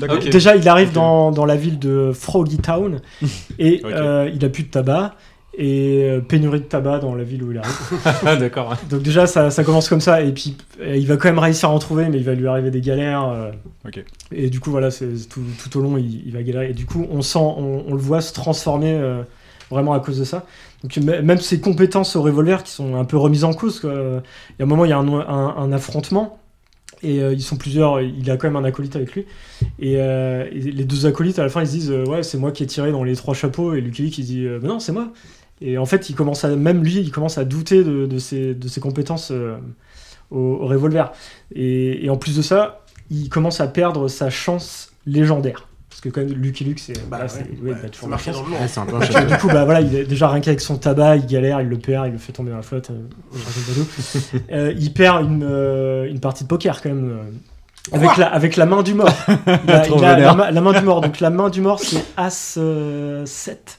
C'est- Ça, ça, ça fait que tu as, une histoire vraiment très originale d'un Lucky Luke parce que c'est bien que ce soit le personnage original, c'est ça, ça reste très différent. Donc euh, graphiquement, euh, dès les deux premières pages, ça claque sévère. Ouais, c'est beau, hein. C'est dès, ouais. dès le début. T'as- en, en quelques cases, tu as le, le décor qui est planté, l'ambiance qui est, qui est annoncée. Donc euh, dès, dès la première page, tu as une détonation, des cris, et euh, tu, tu vois le corps de Lucky Luke étalé dans la boue et une flaque de sang. Et ensuite, après, tu passes euh, quelques jours plus tôt. euh, Qu'est-ce qui s'est passé? Voilà. Qu'est-ce qui se passe? Donc euh, voilà, et puis deuxième planche, moi c'est direct la deuxième planche, je crois que c'est c'est une de mes, pré- de mes préférées. C'est déjà Lucky Luke, il a un poncho. Euh, classe. c'est la Et classe. voilà, il arrive sous la pluie, c'est enfin voilà, c'est et toute la suite est, est du même acabit. C'est euh, on, on a vraiment un style qui est euh, qui peut être un petit peu similaire à Maurice euh, dans certains aspects, de, le, des ombres qui sont assurées, des, des traits parfois qui sont qui sont pas, pas aussi soignés. Enfin, mais quand même, il y a vraiment le style bonhomme euh, qui, qui se démarque. En fait, moi, ce que j'entends, c'est que je trouve qu'il dé- il sort des tous les Lucky Luke. En fait, il Ah oui, c'est vraiment c'est un album. euh, mais il, il explique Déjà, aussi pas mal de rien- choses à côté. la couverture. hein. Donc en fait, c'est pour ça qu'il est très intéressant en fait euh, pour tout en fait. puis, puis déconstruire un peu le personnage, je trouve ça intéressant aussi. Ouais, euh, c'est clair. Le détruire un peu pour le reconstruire. Et tu, mais tu, tu le reconnais quand même, tu, tu sens que c'est du c'est Lucky Luke Ouais, qui est dans, ouais, clairement. confronté à une situation euh, bien particulière. Et euh, donc du coup cet album, ouais, voilà, les, des traits, des traits soignés, les couleurs, les couleurs aussi. Euh, t'as quand même une, une touche en fait, ce côté où parfois t'as des cases où tu vas avoir deux couleurs ou des personnages qui ont une seule couleur. Et en fait, ça, tu le retrouvais déjà chez Maurice, mais euh, je pense qu'à l'époque, c'était plus euh, des soucis d'économie, ou parce que c'était pas un coloriste non plus, c'était pas un grand, euh, un grand dessinateur, quoi. Luke a jamais Et là, en fait, il le retrouve, mais il l'utilise, il l'utilise vachement bien, quoi. Je dessine pas comme Tintin. Tintin, c'est le personnage. Bah, c'est ce que je dis, je dessine pas comme Tintin. Bref, du coup, ça- les couleurs là sont bien utilisées. Ça, les couleurs vont avoir un thème. En fait, parfois tu vas avoir un personnage qui va avoir son thème de couleur. Le, alors c'est un peu cliché, mais le rose, quand tu vas avoir du rose, en général, c'est parce que tu vas avoir le, le, per- le personnage féminin. En effet, il n'y en a pas beaucoup. Ça reste, euh, voilà, ça reste fidèle au Lucky Luke. hein, il n'y en avait pas beaucoup. Euh, aussi, euh, ce qui m'a ce qui m'a fait kiffer, c'est les, les postures. Donc euh, voilà, il y a du mouvement euh, sans, sans utiliser les artifices des vieilles BD avec des traits pour faire ah genre il a fait une roulade alors je vais faire un, un tourbillon de traits derrière lui. Non là c'est vraiment c'est on, on sent le mouvement dans, dans les cases. On n'est pas non plus au niveau du euh, d'un Garnido, Garnido euh, pardon dans les Black Sad, mais ça reste que ça reste quand même très dynamique euh, et même des scènes très calmes c'est dynamique. Donc la mise en scène qui, qui fait vraiment penser au western. hein. On a les, les angles de vue. Donc on, a, on va alterner des, des gros plans, des panoramas. euh, Les scènes au Long John, t'as oublié de dire. et j'avais prévu de le dire. le, Ah là le là. fameux Long John. Alors euh, pour ceux qui savent pas, donc c'est le, le pyjama de Lucky Luke, quoi, pyjama rouge. euh, voilà. Dont tu es Dont tu es un heureux propriétaire. Je suis, je suis, l'heureux propriétaire d'un Long John. euh, et je ne l'ai pas mis, il fait encore un peu trop chaud. Mais... Donc du coup, voilà, c'est c'est aussi plein de références euh, au western. Donc euh, bah, euh, l'auteur euh, était un gros fan de Maurice, c'était un gros fan de, euh, John Ford. C'est un bon Lucky Luke, c'est même un, de mon Lucky Luke préféré. Mais c'est aussi un bon western dans la mise en scène en fait. Et, euh, et puis, puis aussi, y a, on retrouve plein de clichés du, du cinéma, euh, du, du western. En fait, c'est ça qui, qui m'a fait triper, c'est que dans un album, on va retrouver des chercheurs d'or, un shérif véreux, des Indiens, un croque-mort et des vautours, Tous une les- attaque de diligence. Tous les codes du western. Une- ouais, t'as t'as tous les codes. Une bagarre dans un saloon, une partie de poker, un- le fameux duel où Lucky Luke va affronter son, un ennemi. Et, et puis le Long John, euh, voilà, le, le Long Le John. Long John, quoi. c'est La la base. base. Donc, et, et puis tout ça, c'est pas balancé comme ça, tiens, du cliché, du cliché, c'est parfaitement intégré euh, à, à l'histoire, c'est parfaitement fluide. Donc, euh, donc pour ça, Bonhomme, je trouve qu'il a, il a, fait un, il a fait un super travail. Il est, il est resté fidèle à l'œuvre originale, tout en apportant euh, voilà, son, son grain de sel, ce qui rend. euh, ce qui son grain de sel, ça rend l'album quand même davantage destiné aux adultes plus qu'aux enfants, quand même, faut, faut être honnête. Mais, euh, et puis voilà, on sent euh, qu'il a eu de l'amour pour le personnage et il y a une passion pour, pour le western. Et il a quand même fait ses, petits écarts, quand même, hein, des petits clins d'œil. Donc il, s'est permis une petite moquerie euh, sur Maurice. Donc il permis. Il y a un moment, euh, quelqu'un se moque de la couleur de la chemise de Lucky Luke. Parce qu'elle est jaune, euh, jaune cocu, euh, le dit lui-même. Du coup, je me disais, le, le jaune, euh, il on se moque de lui, c'est un peu le seum. Et en fait, on se rend compte que les couleurs de Lucky Luke, c'est les- le drapeau de la Belgique. Ah bah oui, c'est vrai, en fait, j'avais fait attention, mais Ah, oui, mais comme, comme Pikachu. Comme Pikachu. putain. Ah, Pikachu est belge Du coup, ça, ça m'a fait marrer. Et voilà, dernier petit écart, la dernière case, euh, Lucky Luke ne s'en va pas vers le soleil couchant.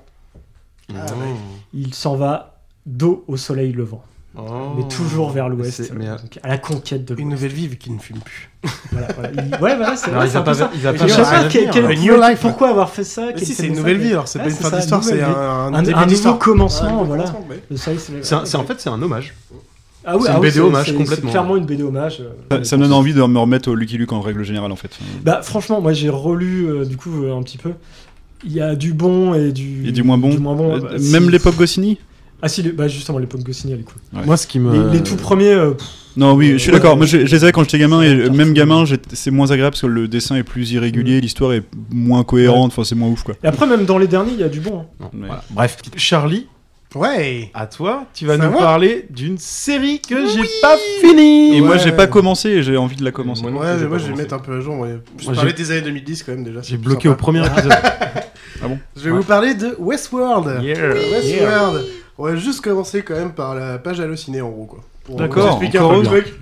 Non mais voilà, pour vous expliquer un peu qu'est-ce qu'il y a dedans, pourquoi c'est intéressant, enfin voilà. Donc c'est quand même un genre SF western déjà de base, Ouais. qui est, et avec du thriller, du drame. Et ça, c'est cool. Donc ça c'est très intéressant. Enfin moi j'adore la SF. Le western, en vrai j'en ai jamais trop goûté, pas tant que ça, donc euh, mais euh, via via Westworld, en vrai ça me donne encore plus envie d'en voir et euh, vu tout ce que vous dites aussi encore plus les gars. Les créateurs, donc c'est euh, Lisa Joy et Jonathan Nolan, donc qui sont en couple. Et Jonathan Nolan, donc le frère de Christopher De- Nolan. Ouais, c'est- Ah, voilà, ok, j'avais ouais, bien. Et donc euh, qui a participé quand même au scénario de Memento, Interstellar, euh, les Dark le- Knight ouais. et tout. enfin, Le Ah couple, le couple Nolan déjà participe au, au- au film du frangin, enfin de Chris, de Chris Nolan. Bien ouais. sûr. Ouais. En production du coup c'est J.J. Abrams. Abrams, excusez-moi, j'ai dit Abrams. Abrams, tout court. Gigi Abraham Lincoln. Euh, Les Nolan, Lisa Joy, enfin voilà, ils sont, ils sont plusieurs. En acteur, il y a quand même Anthony Hopkins. Ah ouais. Donc euh, pour ceux qui ne savent pas, Hannibal Lecter, enfin voilà, ouais. si ça parle aux gens. Il y a Eva Rachel Wood, Sandy Newton, ça c'est plus des gens qui étaient plus à la télé à l'origine, mais franchement elles sont très très bien. C'est pas euh, la meuf de. Marilyn Manson? Non, c'est pas elle. Je crois pas. Je, je l'ai pas peut-être. Il y en a pas une qui est la meuf de Marilyn Manson qui, était. Le pire, c'est que c'est vrai, je dis pas des conneries. C'est possible, non mais c'est possible, mais j'ai juste pas l'info. Je peux Ouais. pas te dire oui, non. Il est trop Je chiant, dirais, je ne sais pas. Il y a James Marsden, euh, pour ceux qui connaissent pas, c'est celui, celui qui joue Cyclope dans X-Men. Ah, Dans les ok. films. Ah oui, Pour putain, voir la j'avais- gueule, peu J'avais pas fait le lien du coup. Je sais pas ce qu'il a fait d'autre. Euh, Ed Harris, euh, bah, je le Ah, connaissais que ça, c'est Ah, Ed Harris.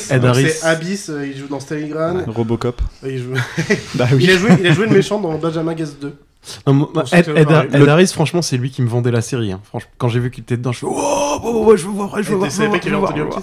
Euh, Non, je savais pas qu'il y avait Anthony Hopkins. Il y a aussi Jeffrey Wright. Jeffrey Wright, moi j'aime bien, je trouve qu'il a une bonne tête. Euh, il joue dans Casino Royale, c'est le mec, euh, le noir dans Ah oui, oui, oui, oui, CIA, oui, oui, oui. qui joue en même temps que lui. Et bah C'est- aussi du euh, coup dans Quantum of Solace, et c'est aussi, il joue euh, dans le Hunger Games 2 et 3. Et un petit, euh, un petit côté français, il y a Vincent Cassel aussi.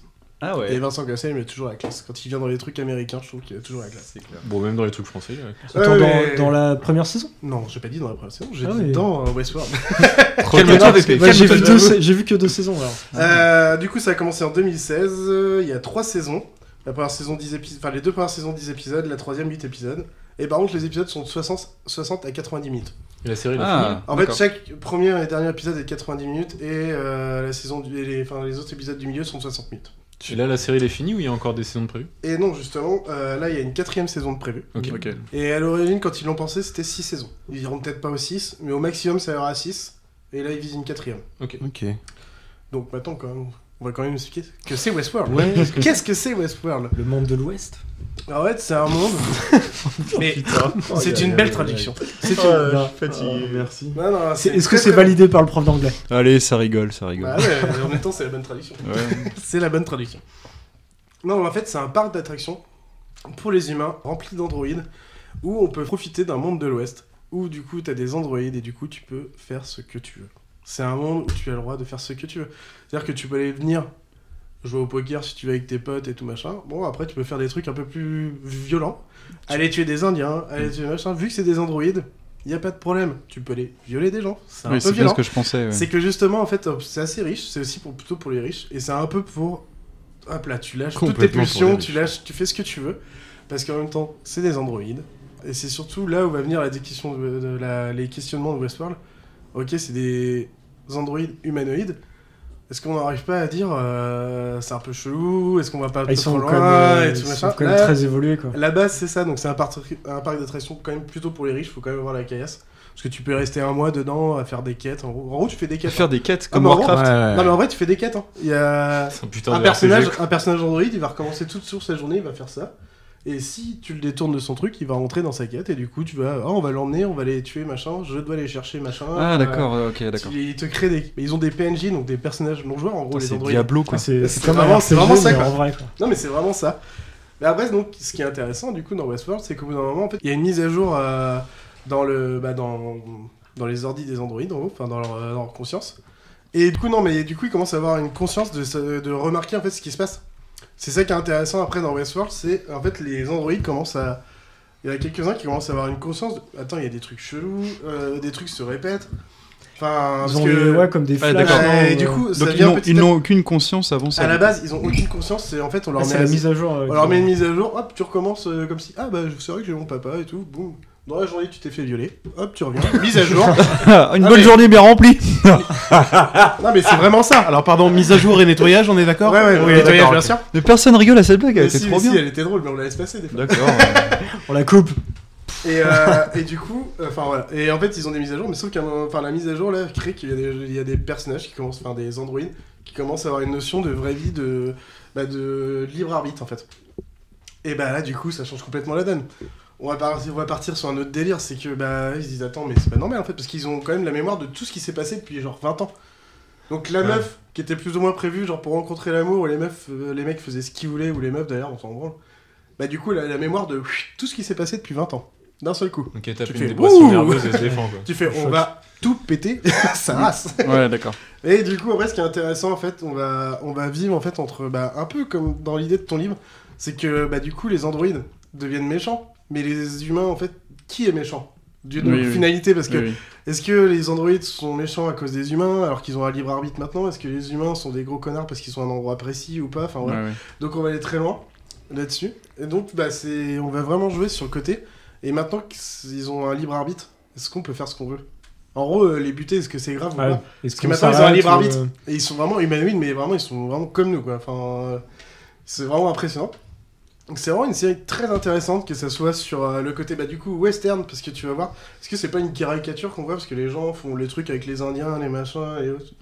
Après, qu'avec les androïdes, est-ce qu'ils sont humains? Est-ce qu'ils sont pas humains? Qui, ça parle- qui est humain? Enfin, vraiment, en fait. Oui, oui, qui a- des lois de qui la- a de de la l'humanité également aussi. Bah euh, oui, non, parce que là ils ont vraiment un libre arbitre, donc maintenant après c'est fini. là. Les lois de la robotique, euh, c'est en fait qui est humain? Est-ce que être humain c'est juste avoir des bons sentiments ou c'est juste parce que t'es humain dans ton corps? Hmm. Donc est-ce que les androïdes sont pas humains en fait, plus humains des fois que d'autres parce qu'ils sont moins méchants ou voilà quoi. Enfin, Qui, qui a produit cette série? C'est HBO ça? C'est HBO, ouais. Ouais, c'est bien ça. C'est HBO. En fait, c'est c'est surtout une série euh, SF, mais avec plein de, De de codes de scènes, western. de codes. Ouais, voilà, c'est encore toujours les, les codes les- qui les reviennent. codes, euh, les- les codes des- SF des avec les scènes, euh, Elle était belle mon introduction, voilà Et, pourquoi j'ai euh, parlé des codes. Et même euh, Jonathan Nolan, il a dit, il a dit en fait en, à chaque saison c'est vraiment euh, un film en fait de 10 heures en gros quoi, qui euh, sur le thème du western avec des avec un fond euh, SF et c'est une complicité super longue euh, à gérer, Mhm. de tout gérer tout ça en même temps. Euh, le seul petit truc, euh, le malus que je mettrais, c'est sur euh, la saison 2. Elle est vraiment très dure. Elle est- elle ils ont fait exactement pareil que le- la saison 1. Ils ont mis 10 épisodes. Mais en vrai, 6 ou 8 épisodes auraient suffi. Donc il y a un ou deux épisodes. Tu passes Ah, une heure où petites tu. longueurs. t'as Trop de longueur T'as 10 minutes d'infos qui te suffisent et t'as 50 minutes qui font chier. D'accord. J'avoue. Je vous le Mm, dirais que c'est un peu dur, mais la saison 3 est tellement trop cool que ça vaut vraiment le coup. Euh, Il y a un méga bon point, c'est sur le, le générique. La musique, elle est vraiment. c'est Tu te sens envoûté. La musique, elle est vraiment envoûtante. Alors ça, ouais, La- ça, ça, ça, j'ai le souvenir que la musique m'avait beaucoup plu. C'est quoi C'est la musique western du coup C'est plutôt techno Euh, euh, non, c'est bah, c'est un, un truc de piano, c'est du piano. ni l'un ni l'autre en C'est un piano. Ah euh. What is love? En fait, Ça te met dans l'ambiance. Oh, j'arrête, j'arrête. Non, mais en vrai, la musique, elle est envoûtante, elle est aussi angoissante. Les images sont angoissantes, mais aussi belles. Et en fait, on revient un peu sur toute l'idée l'idée de. En fait, c'est angoissant de savoir qu'il y a des gens qui font n'importe quoi. Qui sont vraiment, mais qui se lâchent. Il y a un mec, un des créateurs du parc, il vient une fois par mois, il se lâche complètement pendant un mois, et après, il retourne dans la vraie vie. C'est son délire. Dit comme ça. Quoi. Non, mais en tout cas, c'est c'est vraiment des bons acteurs. Non, mais parce que pour aller plus vite, c'est me- vraiment des bons, vas-y. Je me souviens surtout que l'histoire, dans- à partir de la saison 2, elle commence à être compliquée à suivre. euh, T'as. euh, Oui. enfin, je- ça fait longtemps que je l'ai pas vu, mais je crois que t'avais pas mal de flashbacks et tu sais plus ce qui est réel, ce qui est des souvenirs. Alors, c'est ça qu'après, on va jouer, on va beaucoup Et jouer c'est pour sur, ça que euh, j'ai pas regardé la saison 3 parce que je me souvenais pas assez bien de ce que j'avais Sur vu. la euh. saison 2, ils sont vraiment perdus un peu. Ça, Ouais. Des moments, ils sont bah, trop de flashbacks. Bah, ils se rattrapent bien, enfin, ouais, ils se rattrapent beaucoup sur la saison Et- 3. Et donc, franchement, pour la critique, c'est vraiment. Bah, déjà, les acteurs sont géniaux. Ouais. L'histoire est quand même super bien faite parce que euh, sur les heures qu'il y a, c'est quand même très intéressant. Je dis juste que la saison 2 elle est un peu moins bien, mais il faut pas non plus exagérer. Et surtout, enfin, il y a. Même si c'est un peu long, c'est pas sans intérêt. Dans la finalité, il y a quand même un intérêt de comprendre comment les personnages marchent et tout, comment ils pensent. Et bah surtout, et pour finir quand même, il faut savoir que ça vient quand même d'un film qui s'appelle euh, Monde. Ouest. Ça vient d'un film. Monde Ouest de Michael Crichton. Michael Crichton. Crichton, qui est de 1973, donc c'était un roman qu'il avait fait. Et du C'est- coup, c'est- après, il l'a réalisé en film. c'est Jurassic et Park, c'est les lui gars, qui a fait euh, Jurassic voilà. Park. Ah, ok. Et euh, le- est-ce que tu as le nom de l'actrice euh, l'actrice principale en fait qui fait le. La le- blonde, c'est, Ouais, euh, voilà. Elle- C'est la meuf de Marilyn Manson en fait. Evan Rachel Wood. Ouais, bah voilà, c'est elle la meuf de Marilyn Manson. C'est- Elle était ou elle l'est elle l'est plus, je crois. Et du coup, en gros, c'est thématique, parce que j'ai marqué, moi je me suis mis une petite note, mais c'est humanité, IA, IA humaine, en fait, en gros, du coup, est-ce Mm. qu'on- est-ce qu'on en est? Qui est humain, qui Euh, plus. comment les traiter? Et c'est un, ouais, enfin, un film de western d'époque mais dans la SF d'aujourd'hui Mm, mm. donc ça fait un beau mélange Ouais, c'est cool. franchement c'est- n'hésitez t'as- pas t'as c'est pas vraiment beaucoup d'équivalents, euh, euh, Bah, quand les genres sont bien mélangés, forcément, c'est cool. Et moi, alors j'ai- il y a encore un petit espoir. hein. J'ai regardé euh, trois fois le premier épisode de Breaking Bad avant que ça devienne euh, étalé sur trois ans, avant que de me lancer vraiment et que ça devienne ma- une de mes séries préférées. Mais le premier épisode de Westworld, je l'ai regardé, j'ai bien aimé, et je me suis dit, ok, derrière, faut que je tape 9 épisodes parce qu'il y avait qu'une saison à l'époque. Et je me suis dit, ouais, non, euh, non, je pense qu'en Fait en- encore format- un épisode ou deux pour dur. finir l'histoire et c'était cool, quoi. Le format est dur. J'avais peur que ça soit très long parce que c'est très contemplatif. Euh, C'est beau, hein, c'est bien fait, c'est Ah, vraiment bah, très beau. Mais à ce moment-là, je bouffais des trucs peut-être euh, en mode plus rapide. Donc à retenter maintenant que je prends peut-être un peu plus mon temps, mais. euh, La Euh, première saison vaut le coup, la deuxième t'auras un peu de mal, c'est clair. Enfin, pour tout le monde. De toute façon, ils ont perdu à peu près un tiers des, des téléspectateurs, mais euh, ils avaient fait tellement fort, ils avaient fait plus, gros- plus fort que Game of Thrones la première saison. Ouais. Ah Donc, oui. euh, du coup, en fait, même perdre un tiers, bah, ça reste quand même. euh, Est-ce que c'est HBO aussi d'ailleurs comme, Je me suis dit juste euh, dans quoi j'aimerais aller si on faisait un parc d'attraction. Parce que là, Ah, c'est une vraie bonne question. ça. euh, moi, je pense que j'aimerais bien aller dans un truc un peu type. Euh... Moi, c'est plutôt. Port, ville, cor- enfin port. Ville Corse Port, port corsaire, non, port, port corsaire, port pirate. euh, J'aimerais bien aller à Aja- Ajaccio. Ouais, ouais, c'est ça. Plutôt, Mais plutôt, euh, Ajaccio, hein, pas- pas plutôt dans les pays chauds, ouais. Plutôt, ouais. Mais, Moi, je euh, serais très monde de bah, l'ancien Japon, quoi. Ah, Les ouais. samouraïs et tout. Ah, je- machin. Ah non mais les gars, mais, J'aimerais bien le Moyen-Âge. mais euh, personne va le dire. Un vrai putain de safari Pokémon quoi. Enfin tout simplement. Ouais, non, on te file un sac avec Mais oui, 50 en fait, Pokémon oui, et tu fais un vrai possible, safari. Pokémon. Non, mais T'as pas compris un le monde- concept, je monde crois. Euh, monde dans Westworld, le western a existé. Là, il nous demande si on veut revenir à une époque. Ah une époque. Ah ouais. Bah Ah, non, mais là, si le parc d'attraction, t'es même pas de- obligé d'avoir une époque. Ah, a- sinon, a n'importe quel parc. Bah un Ah truc SF. Moi, j'étais dans un truc Ah. réaliste. hein. Ouais mais moi avec ma tête de existé. avec ma tête de métèque je me fais brûler à n'importe quelle époque. euh, c'est pas faux. On a déjà envie de te brûler là. euh, Quel bâtard. C'est vrai que j'hésitais quand t'es arrivé. Euh, les gars, euh, on a déjà pas de filles autour de la table. Si en plus on n'a pas une minorité visible, euh, ça va être compliqué. Ah bon d'accord en plus c'est moi qui fais ça. Bah, pourquoi tu crois que t'es là Quelle bande de connards. On le voit- vraiment des On fumiers. on l'entend pas au micro qui. euh, Prends un accent s'il te plaît. Eh mec Qu'est-ce que tu me racontes là? Ça, ça on le coupe les gars. tellement dégagé. Ça, on le garde. on le dégage, c'est très drôle. Surtout à notre époque, quoi. Ça, on va pas faire ça. Ah ouais, elle aurait tellement se faire déglinguer. Ouais, si, non, si t'étais pas, si t'étais pas là, on pourrait pas faire ça. Oh là là. Ah putain. Bon, bref, je voulais, euh, dans l'introduction, euh, parler justement de, de quelques grands titres, de quelques grandes références du western, et euh, j'ai pas réussi à caser euh, La Horde Sauvage. Non, qui ça, est c'est- considéré comme ça. probablement un des plus grands, sinon le plus grand western, euh, qui, est, qui est le premier anti-western justement qui casse les codes du western, dans, dans lequel justement les Indiens, enfin les cowboys deviennent les méchants, les Indiens deviennent les gentils, euh, voilà. Parce que c'est un lien direct avec, euh, avec le Blood Meridian. McCarthy, hein. Ouais. Mais voilà, j'avais pas réussi à le caser. Et on est, on est tombé dans un piège euh, assez dingue, les gars. Je sais pas si vous en rendez compte, si vous en êtes rendu compte, je m'en rends compte à l'instant. En fait, Ennio Morricone est décédé il y a pas si longtemps que ça. On s'est tous donc dit, quand on a fait le sujet, faut pas non plus qu'on axe trop sur Ennio Morricone. On l'a tellement pas fait qu'on en a quasiment pas parlé. Oui, pas du oui, tout. mais bah, Ah, on a mais parlé ce serait dommage de finir l'épisode On a sans- parlé de Sergio. Leone. Chacha voulait parler de Cowboy Bebop. Ouais. Bah, Baby Bob, c'est. C'est vrai que ça marche aussi. C'est le western de l'espace, à Mais, l'américaine, et mais est pas super que. bien, quoi. Donc, Ouais. euh, Et ça marche, mais il- ça pas que du mais western. en vrai, donc, euh, le côté cowboy, euh, j'avoue, on en avait parlé pas en, en dehors. Non, non. C'est que, ok, le côté cowboy, il est un peu exagéré. Enfin, le Mm. nom, il est là, mais il n'y a pas vraiment Mais côté cowboy. il et est puis pas il y a beaucoup présent, plus que ça. Il y a du polar, il y a du. Enfin, voilà. J'ai jamais vu. Oui, je sais, ça fait des années Et, que euh, du coup, on, ouais, euh, on me dit de le regarder depuis des années. et- et Je vais y mettre. Mais euh, du coup, ça, ah, c'est pas un western, ça. Non, Non, c'est pas un western. Non, mais il y a euh, quand même quelques. mais il y a des codes. Non, il y a des codes. Voilà, il y a des codes du western. il a un fusil qui ressemble à un code. Mais comme on a, euh. Oui, non, mais. C'est- Comme dans les Star c'est- Wars, on a des, on a, je trouve, C'est certains, codes dans certains. Oui, Oui, totalement, on a des codes totalement. western, Bah, Tatooine, euh, ouais, Ouais, carrément. Ouais, ouais. Bah, Mandalorian, en est. Mandalorian, je me souviens quand j'avais, euh, avant de me lancer dans la série, euh, un de mes potes m'avait dit, tu verras, c'est un, un western Star Wars, et c'est vrai que tu peux le C'est décrire comme ça. complètement ça. Bah, même la musique. C'est vrai. Ouais, avec Même, la, musique transpire le western. Carrément. quoi. Ouais. Et c'est tellement bien fait, Et puis, et puis le, alors on- le western est vraiment, pré- bah, alors, vraiment hyper présent, c'est vrai, dans la, Mm. dans la pop culture et notamment dans le jeu vidéo aussi. On en a pas beaucoup parlé, mais en plus Dead il y a des super, hein. ouais, il y a Je- des je- références dingues quoi. J'aurais, enfin, je, je, je, je- j'effleure ça dans l'introduction, mais en fait, le western est un, un genre qui est, c'est peut-être même le genre le de cinéma le plus identifiable parce que c'est le plus codifié en fait. C'est le plus codifié, enfin, des accessoires, au schéma narratif, au, paysage, enfin, au cadrage, enfin. voilà, enfin c'est le truc le plus codifié, donc c'est le, le truc dans lequel euh, on est le plus à l'aise pour créer parce que euh, c'est le plus jalonné en fait. Et, euh, et ouais, carrément. Alors, le Ah, jeu tu, vidéo. tu peux l'adapter dans tout- Voilà. tous les univers en fait. C'est ça. Euh, Ouais, ouais, tu peux avoir un western à n'importe quelle époque. euh. Et euh, c'est vrai qu'on parle pas beaucoup de jeux. On, a- on en est au deuxième épisode. On n'a pas encore beaucoup parlé de jeux vidéo, mais on, on va, quand- on pourrait quand même parler de ce monstre qui est Red Dead Redemption, qui est Mm. quand même juste génialissime. enfin, je vous parle même pas du 2, je vous parle juste du premier. Ouais, est- L'histoire était, le premier était juste tellement bien écrit. Enfin, le- l'histoire, le, le personnage était tellement attachant, enfin tellement humain. euh, C'était le premier était ouf quoi. Après, tu as un Red Dead, si, si tu suis juste l'histoire euh, sans te laisser aller, aller gambader, euh, pêcher, Ah, pêcher, chasser. contemplatif, ça- c'est- ouais, ouf. déjà, mais Ouais. tu, tu peux y passer euh, Ah, des 10 heures. heures. Ah, bah, Là, tu, peux, balader. tu peux y passer seulement 10 heures et finir arrête. l'histoire. Ouais. Et y passer 100 heures. Ouais, euh, carrément. Bah, moi, je faisais ça, hein, c'est zigzags. impossible. Enfin, non, mais tu joues pas un jeu comme ça juste pour te faire la quête. Ah bah moi hein. j'étais à fond dans la quête principale.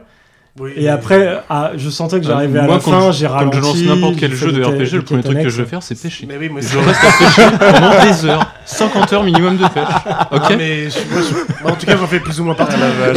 La pêche à la mouche et au milieu coule une rivière. Ocarina of les Time, GTA, 100 ouais. heures de jeu, les gars, à la pêche, au lac Ah, Ilia. putain, C'est Deux connards à la pêche à la mouche pendant Non, des heures. contre, ça change rien. que- Moi, c'est juste ma façon de jouer. Mais par contre, ça change rien que c'est un très bon jeu. Donc, faut y aller à fond. Euh, sinon, une, petite question, bah, peut-être pour clore le, le sujet, mais euh, j'y pensais à l'instant. Moi, je me demandais quel était mon euh, mon premier rapport en fait au, au monde du, du western. oh les gars. euh. Ah, mais t'as fait, t'as fait une pause au mauvais Ah ouais, moment. non, mais c'est clair, le timing est pourri. Euh, quel était mon premier rapport? Hmm, Ah euh, Western Euh, western, mon premier rapport. La avec- première fois que j'ai dégainé, avec des bottes et un chapeau. la première fois que j'ai vidé mon six coups. Très bien, voilà ça. Alors, ça, c'est vas-y, fait. re- recommence maintenant que j'ai fait mes Wesson. blagues. Euh, mon premier rapport au western. C'était la Oui. fin de l'école. Et ben, eh ben, c'est à l'école, ouais, en fait, euh, les gens qui veut jouer cowboy et aux indiens, quoi. Bah, Ah, ouais, T'as ouais, quoi, j'ai t'as pas lu, hein. 4-5 ans quand tu joues à ça Parce qu'en fait, j'ai pas vu beaucoup Ah, de films c'était de western. euh, donc, plutôt euh, les policiers. Oui, mais je pense que j'avais jamais vu un western de ma vie à cette ça, ouais, non époque-là. plus, mais, euh, Mais je savais ce qu'était un cowboy et je savais ce qu'était un indien. Ouais, moi aussi. Euh, fun fact, au- Pocahontas, du à coup. l'époque où j'habitais Oh, au, bien Cana- joué. au Canada pour mes, je sais plus quel anniversaire que je fêtais, euh, voilà, j'avais fait une thématique du coup un dress code, euh, on s'habille en cowboy indien. En fait, ça passe pas du tout là-bas. c'est méga, c'est méga raciste de faire ça. Et du coup, c'est, ils étaient, euh, enfin mes colocs étaient trop cool parce qu'elles savaient que j'étais européen et que j'avais pas du tout, tu vois, ça aurait été des Américains, ils auraient été plus cons, ils se sont dit ah mais non t'es un connard. Ah, alors c'est comme les- un Américain qui arrive en France, on Non. s'habille en Asie. En... Ça dépend pour- ça dépend- ça dépend pour qui il vote. Bref, euh, tu vois, en fait, c'est là que j'ai compris qu'il y avait un énorme malaise et que, ah oui, en fait, mais, euh, du coup, je vous explique, nous, les cowboys et les indiens, c'est un truc innocent à l'école, quoi. C'est pas, c'est genre les policiers, les voleurs, et puis du coup, je m'en mettais une couche en disant ça. Non, alors c'est pas ce que je voulais dire. mais oui, c'est pas, c'est là que tu vois que oui, c'est pas du tout, et que nous, on a un rapport vraiment fantasmé à la conquête de l'Ouest, en fait. Ouais. Mm. Voilà. Ouais, carrément. Et bah, du coup, Pépé. euh, Bah, c'était avec papa ma première fois. il avait, non, mais il avait, mon père avait plein de est VHS. blasé, quoi. Oh, mon père avait plein de VHS sont de cons, John putain. Wayne. C'était un, un Ah, gros fan. ouais. de- Et du coup, euh, bah, en fait, moi, j'accrochais pas trop à l'époque. Pour moi, c'était voilà, c'était des films le pour truc les, de papa, pour les, chiant. pour papa. Le Est-ce que quoi. c'est toi, John Parce que en fait, mon premier souvenir en VHS, c'est quand mon père il a ramené euh, Jurassic Park. Là, j'étais, oh putain, Jurassic Park, trop bien. Alors que toutes les VHS de John Wayne, ouais, je regardais, mais j'accrochais pas quoi. Ouais. En fait, pas- pour moi, pas le, ceux de Sergio le quoi. western, c'est voilà, c'est plus le western spaghetti. Pour moi, les, tous les codes, tout, tout ce que j'ai appris du western, c'est euh, le western Ouais. spaghetti. Moi, moi, clairement, tous, les- euh, tous ouais. ceux d'avant, de Jo- pour moi, John Wayne, c'est pas du. d- Désolé, papa, si tu m'écoutes euh, un jour, mais j'aimais pas trop les westerns que je regardais. Attends, attends, c'est un vrai message pour ton père en général si tu m'écoutes un jour ou?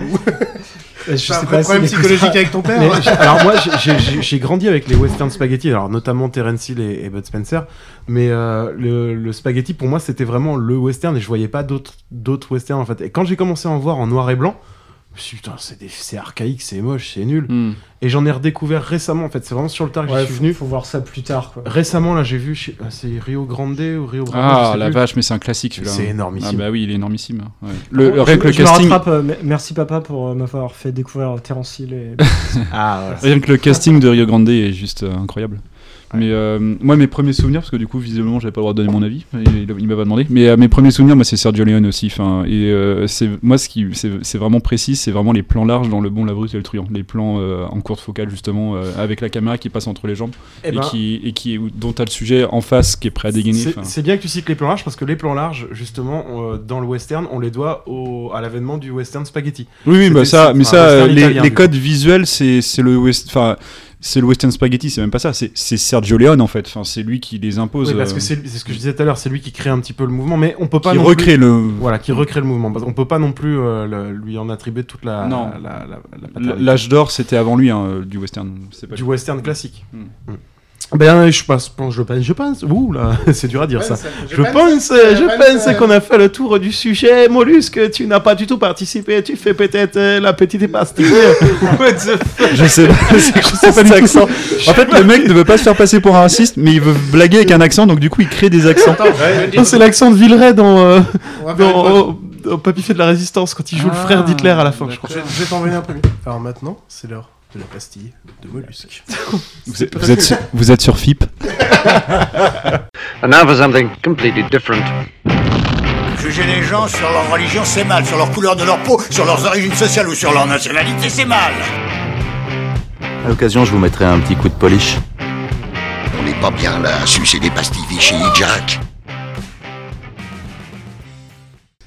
Bon, et bien du coup, euh, avant de commencer la chronique, je vous demandais si vous avez déjà fait la connaissance de Dieu. Oui. Vous avez déjà fait la connaissance de Dieu? Non, Mais c'était Marocco la dernière fois, ça. Dieu? Dieu est avec nous dans cette pièce aujourd'hui. Oh merde. Et oui, puisque Dieu est un putain de plat de nouilles à boulettes de viande, les gars Et voilà pourquoi il y a des boulettes de viande sur la table depuis tout à l'heure. Qu'est-ce Donc, que euh, c'est que ton délire Ah, mais si, je sais de quoi tu vas parler. Oh, je sais de quoi tu vas parler Ça y est, je l'ai Moi, je sais, mais je Aujourd'hui, je vais parler du pastafarisme. Mais oui Donc, Il a euh, la j'ai tête. vraiment sorti un plat de nouilles avec des boulettes de viande. Et il a une passoire sur la Vous tête. pouvez, vous pouvez la manger, les gars. Voilà, je l'ai a tout à l'heure, méga froid. encore. Faut la, faut la prendre en photo quand même pour montrer aux gens plus tard. Ah la vache, là, cette mise en scène, il a acheté des boulettes exprès. Ouais, ouais, exprès. ouais. Donc, euh, je me suis converti récemment au pastafarisme, qui est une, une croyance euh, absolument incroyable, euh, dans laquelle euh, bah, on croit un monstre de spaghetti. euh, volant qui aurait créé le monde en 4 jours dans un moment d'ivresse. Ce qui explique d'ailleurs euh, l'imperfection de notre terre. hein, euh, Ah vache. C'est génial. bien connu.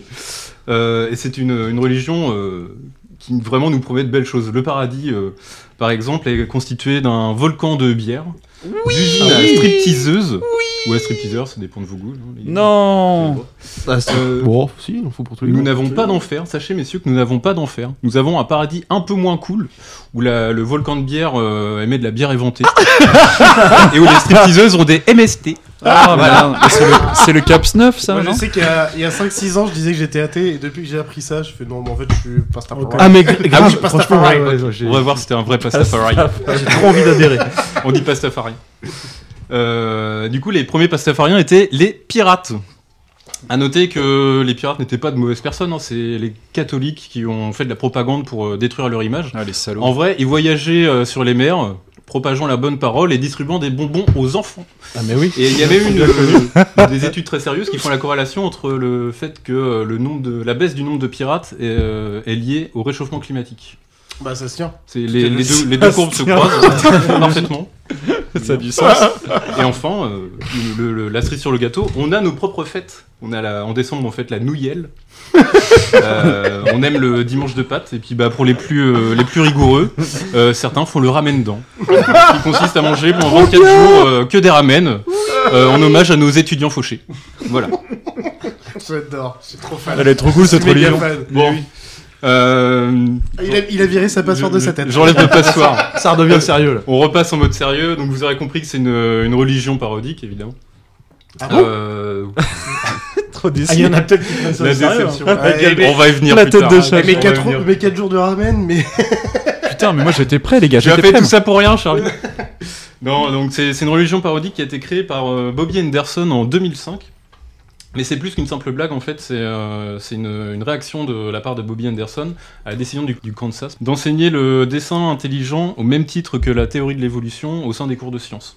Euh, Est-ce que j'ai besoin de rappeler ce qu'est le dessin intelligent Alors, ouais, si, ça peut être une Pour les- idée. pour les ouais. auditeurs. Euh, ouais. En gros, c'est une théorie qui est dérivée du créationnisme et qui veut que ce soit une. euh, Alors, on- ils disent pas Dieu parce que ce serait trop vulgaire. hein. On dit une, une intelligence supérieure qui aurait, euh, qui aurait accompagné l'évolution. On y revient aux Ah, théories. ouais, théoriques. ouais, ouais, parce que- voilà. Voilà. Limite, euh, les, les dinosaures n'ont pas existé, quoi. Euh, oh, alors on pourrait en parler longtemps parce qu'il y a Raptor Jésus aussi. Mais... non, mais Euh, euh, on est arrivé comme ça et. Ju- Juste, je vous fais un petit rappel de tout ce qui est euh, lié alors, euh, au créationnisme. 40% des Américains croient au créationnisme, 33% croient au dessin intelligent, Oh seulement 22% euh, croient au darwinisme. Et il y a 5% qui sont perdus dans l'étude, donc je sais pas où ils sont. Mais, euh, Ils sont, ils sont en Alaska, eux, c'est ça. Il y a Voilà. juste des gens, il y a juste des gens, ils font, bah, je sais plus. en fait. Peut-être Je qu'ils dis rien en fait, sont ne sais pas. pas- Oui, il y a- il y a- Pastafariens Il y a, peut-être des gens qui n'y croient pas, enfin qui ne, qui ne sont pas prononcés, j'en sais rien. Euh, Les- les pattes me toujours, donnent toujours est-il qu'Anderson, a- Ouais, 22% face à cette, de euh, à cette décision, a envoyé une lettre ouverte au, je sais plus comment on appelle ça, le Conseil euh, d'éducation euh, du Kansas, enfin, je, je sais plus exactement le nom de l'institution. Il a envoyé une lettre ouverte pour leur demander euh, que le pastafarisme, la religion dont il était porteur, soit également enseigné au même titre euh, que le dessin intelligent et que le darwinisme. Et là, je vais citer le monsieur. Ah non, c'est juste pour dire en gros, bah il y a des gens ils disent n'importe quoi. Pourquoi Ouais, je pourrais ouais. dire n'importe Ouais, quoi oui, euh, c'est enfin, ouais, tout à fait ça. C'est exactement Ouais. ça, oui. Et du coup, euh, je vais citer Anderson qui disait Je pense que nous pouvons nous réjouir à l'idée qu'un jour, ces trois théories aient une part de temps égale dans les cours de sciences de notre pays, mais aussi du monde entier. un tiers du temps pour le dessin intelligent, un tiers du temps pour le monstre de spaghetti volant, et un tiers du temps pour une conjecture logique fondée sur une masse écrasante de preuves irréfutables et observables. Donc c'est la théorie de l'évolution, en l'occurrence. Ce qu'on peut dire de, de cette euh, parodie de religion, c'est que c'est une version assez moderne de la théière cosmique de Russell. Ah, Vous Ah, connaissez ce truc-là? Oui. Ouais, Non, ouais, ouais. Ouais, je vais le développer aussi. En gros, euh, Russell avait euh, élaboré une théorie euh, bidon selon laquelle il pouvait euh, potentiellement y avoir, enfin, il y aurait une théière en orbite autour de la Terre qui soit euh, tellement petite que personne ne peut l'observer, même pas un télescope, et que quiconque euh, serait incapable de prouver que cette théière n'existe pas euh, donnerait la preuve que finalement qu'elle existe. Mhm. C'est euh, de l'absurde pour, euh, mon- démontrer l'absurde du, du, loge- enfin, du, du raisonnement, mais euh, moi, des religions. Néanmoins, je fais un petit, euh, point d'intention. Le pastafarisme n'est pas destiné à démonter les religions purement et simplement. Euh, c'est euh, plutôt une critique des pseudo- pseudosciences. Encore une fois, je vais reciter Bobby Anderson, parce qu'il est assez éloquent en fait comme garçon. Je n'ai aucun problème avec la religion. Ce qui me dérange, c'est la religion se posant en tant que science. S'il existe un Dieu et qu'il est intelligent, alors je pense qu'il a le sens de l'humour. C'est magnifique. je trouve. c'est bien Ouais, joué, c'est bien joué. Je trouve que c'était vraiment justement ce côté-là que j'adorais par, le... par cette religion, enfin, entre guillemets, bien Ouais. sûr. Parce qu'en gros, personne ne va dire que la religion, enfin, c'est une mauvaise chose. Qu'en plus, il y a plein de choses, des mauvaises choses, des bonnes choses. Enfin, on s'en fout. En gros, c'est une Mm. façon de penser. Et bah, la personne pense. Mais quand tu commences à mettre ses pensées, faire d'autres gens et dire, faut faire ci, faut faire ça. Et en fait, c'est un peu ça, en gros, là, Mm. ce qui aussi un peu, il, il attaque aussi un peu ce côté-là. C'est genre dire, bah, par contre, euh, là, vous êtes en train de dire, ça c'est bien, ça c'est pas bien. Oui, c'est Ça, pas- le problème, mais c'est comme, euh, alors non, le- lui, il se pose plutôt sur la, la critique des pseudosciences, et pas tellement sur, euh, sur les choix moraux que vont imposer la religion, finalement. Oui, mais je- bah, Mm. non, mais Après, il y a, y des gens, il y a des de- gens qui l'ont qui Par l'ont rapport à ce qui est, réutilisé derrière. euh, ce qui est euh, éduqué, du coup, c'est un peu ça aussi quand même. Il attaque aussi un peu ça. Ouais, lui, c'est, il est vraiment sur l'aspect scientifique pour le Est-ce coup. que- Ah, mais mais il y a, il y a des mecs qui justement ont réutilisé le pastafarisme dans ce sens-là. C'est ça. Euh, pour, faire une, pour faire une vraie critique de la religion euh, et aussi, je crois, pour plus ou moins récupérer les aspects bénéfiques. C'est-à-dire que enfin, les, les gens euh, qui, font, qui ont la même religion font communauté, euh, ils ont une Ouais, certaine cohésion. En fait, c'est des, choses qui sont importantes aussi. Et ce, cette parodie de religion a permis à d'autres gens qui étaient athées peut-être d'obtenir ce truc-là. Est-ce que tu as des chiffres euh, du, du mouvement en fait, enfin, des gens qui suivent Il n'y a pas vraiment de, fiche- Non. de chiffres officiels, j'ai vérifié. euh, alors sur un site, j'ai trouvé euh, qu'il y aurait peut-être potentiellement plus de 10 millions de- d'adeptes. Ouais, Euh, c'est pas- dans c'est le pas étonnant, ça a bien- ça a bien voyagé. Je, Je sais suis pas je encore sais dedans. je sais pas si c'est un vrai chiffre ou si c'est un Oui, truc oui, qui a été euh, balancé la comme source, ça à l'arrache. oui, euh, ouais. Je sais qu'en tout cas, il y, il y a eu quelques années, moi ça m'avait fait marrer, j'avais lu l'interview d'un mec qui avait créé une église pastafariste à Londres, c'était la première de Londres, et le mec, euh, quand on l'interviewait en disant mais pourquoi, pourquoi? Le mec disait mais c'est très simple en fait. Euh, autour de moi, j'ai énormément de croyants, de catholiques et de protestants. Je sais pas où il a, dans quel quartier il habitait, mais euh, bref, beaucoup de, beaucoup de catholiques et de protestants. Ils se retrouvent tous les dimanches matins. Avant la messe, ils discutent. Ils vont à la messe ensemble. Ils sortent de la messe, ils vont au café, euh, machin, ou alors ils restent à discuter devant. Côté communautaire. Et, quoi. et en fait, exactement. Et nous, non. Et ben voilà, en fait, nous maintenant, on demande à la mairie de nous donner un lieu pour nous, pour nous accueillir. On fait notre délire pendant une heure, machin et tout, et on est ensemble, et on a notre base de communauté aussi du dimanche matin, Ouais, ouais. qu'on n'a pas habituellement, et on, on est un peu chacun de notre côté. Ouais, on se pose, on joue au Jenga. enfin, voilà, enfin, Donc du coup, bah, ça c'était euh, donc c'est la, la- la genèse en fait de, de cette religion-là. Euh, bah, c'était sans compter sur Internet, qui adore tout ce qui est débile. finalement. Ah bon? Et donc le, le, le, le- pastafarisme s'est propagé un peu, euh, un peu malgré euh, Bobby Anderson finalement.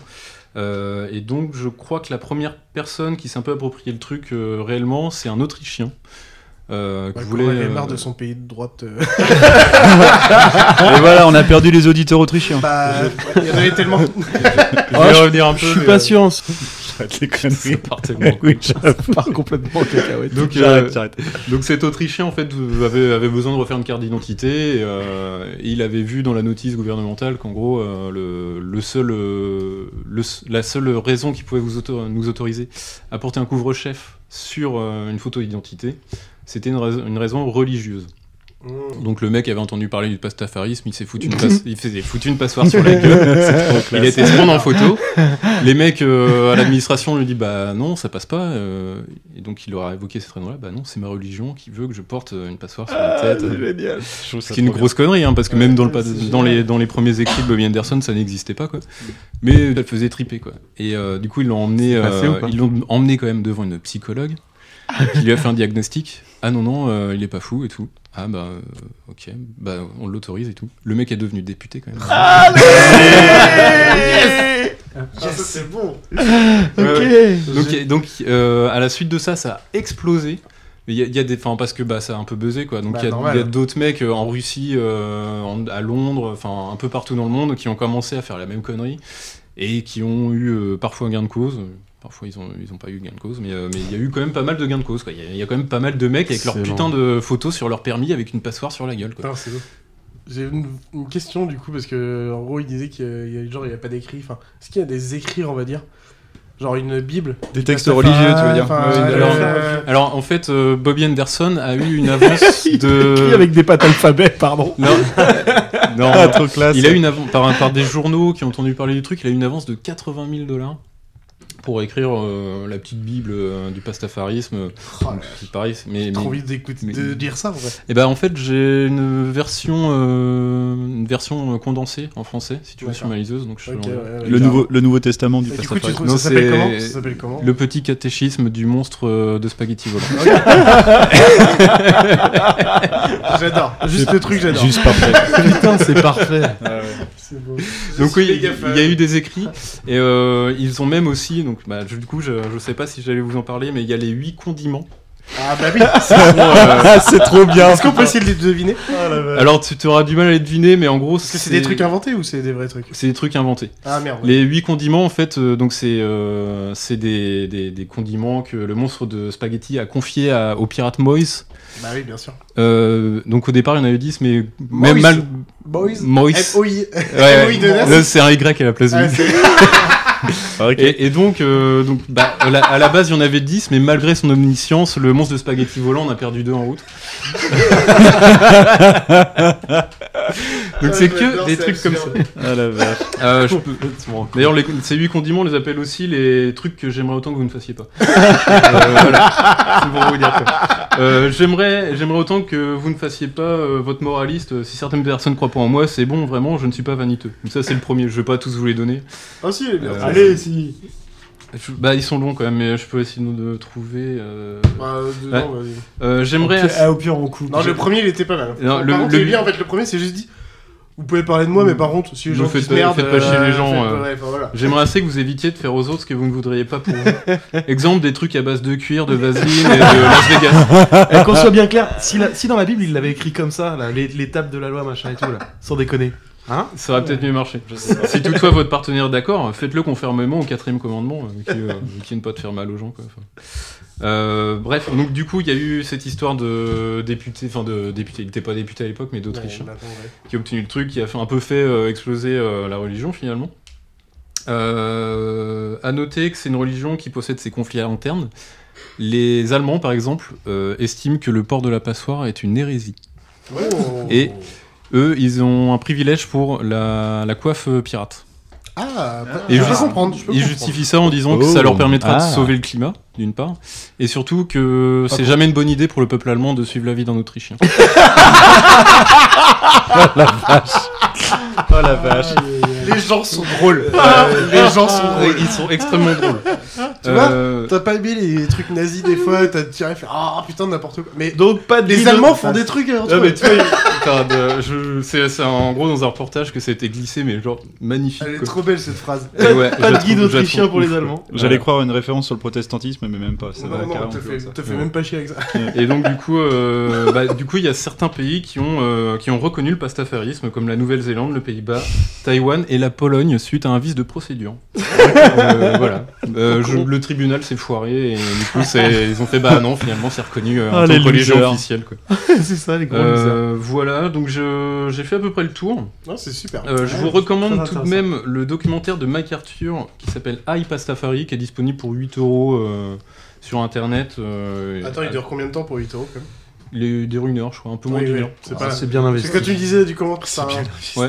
Non mais il est, il est quelle vraiment très bien, c'est dans celui-là mais- que, que j'ai tiré euh, une bonne partie de mes sources finalement. Et il y a aussi une série radio sur France Culture qui s'appelle Asta Dente.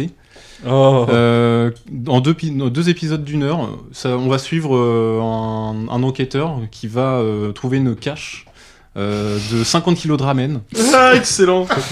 Et qui, Attends, va, je note ça direct. et qui va commencer à, à découvrir un complot pastafarien. Asta Dente sur France Culture, c'est ça Ouais, et Oh, ben, je note. franchement, Il y a des trucs trop cool sur je France Culture. Je l'ai des écouté fois, aujourd'hui, on s'en- on c'était vraiment très pas, cool. Moi, euh. je suis tellement fan de cette, euh, en fait, cette religion, façon de dire quoi, parce que c'est pas une vraie religion non plus, faut pas non plus.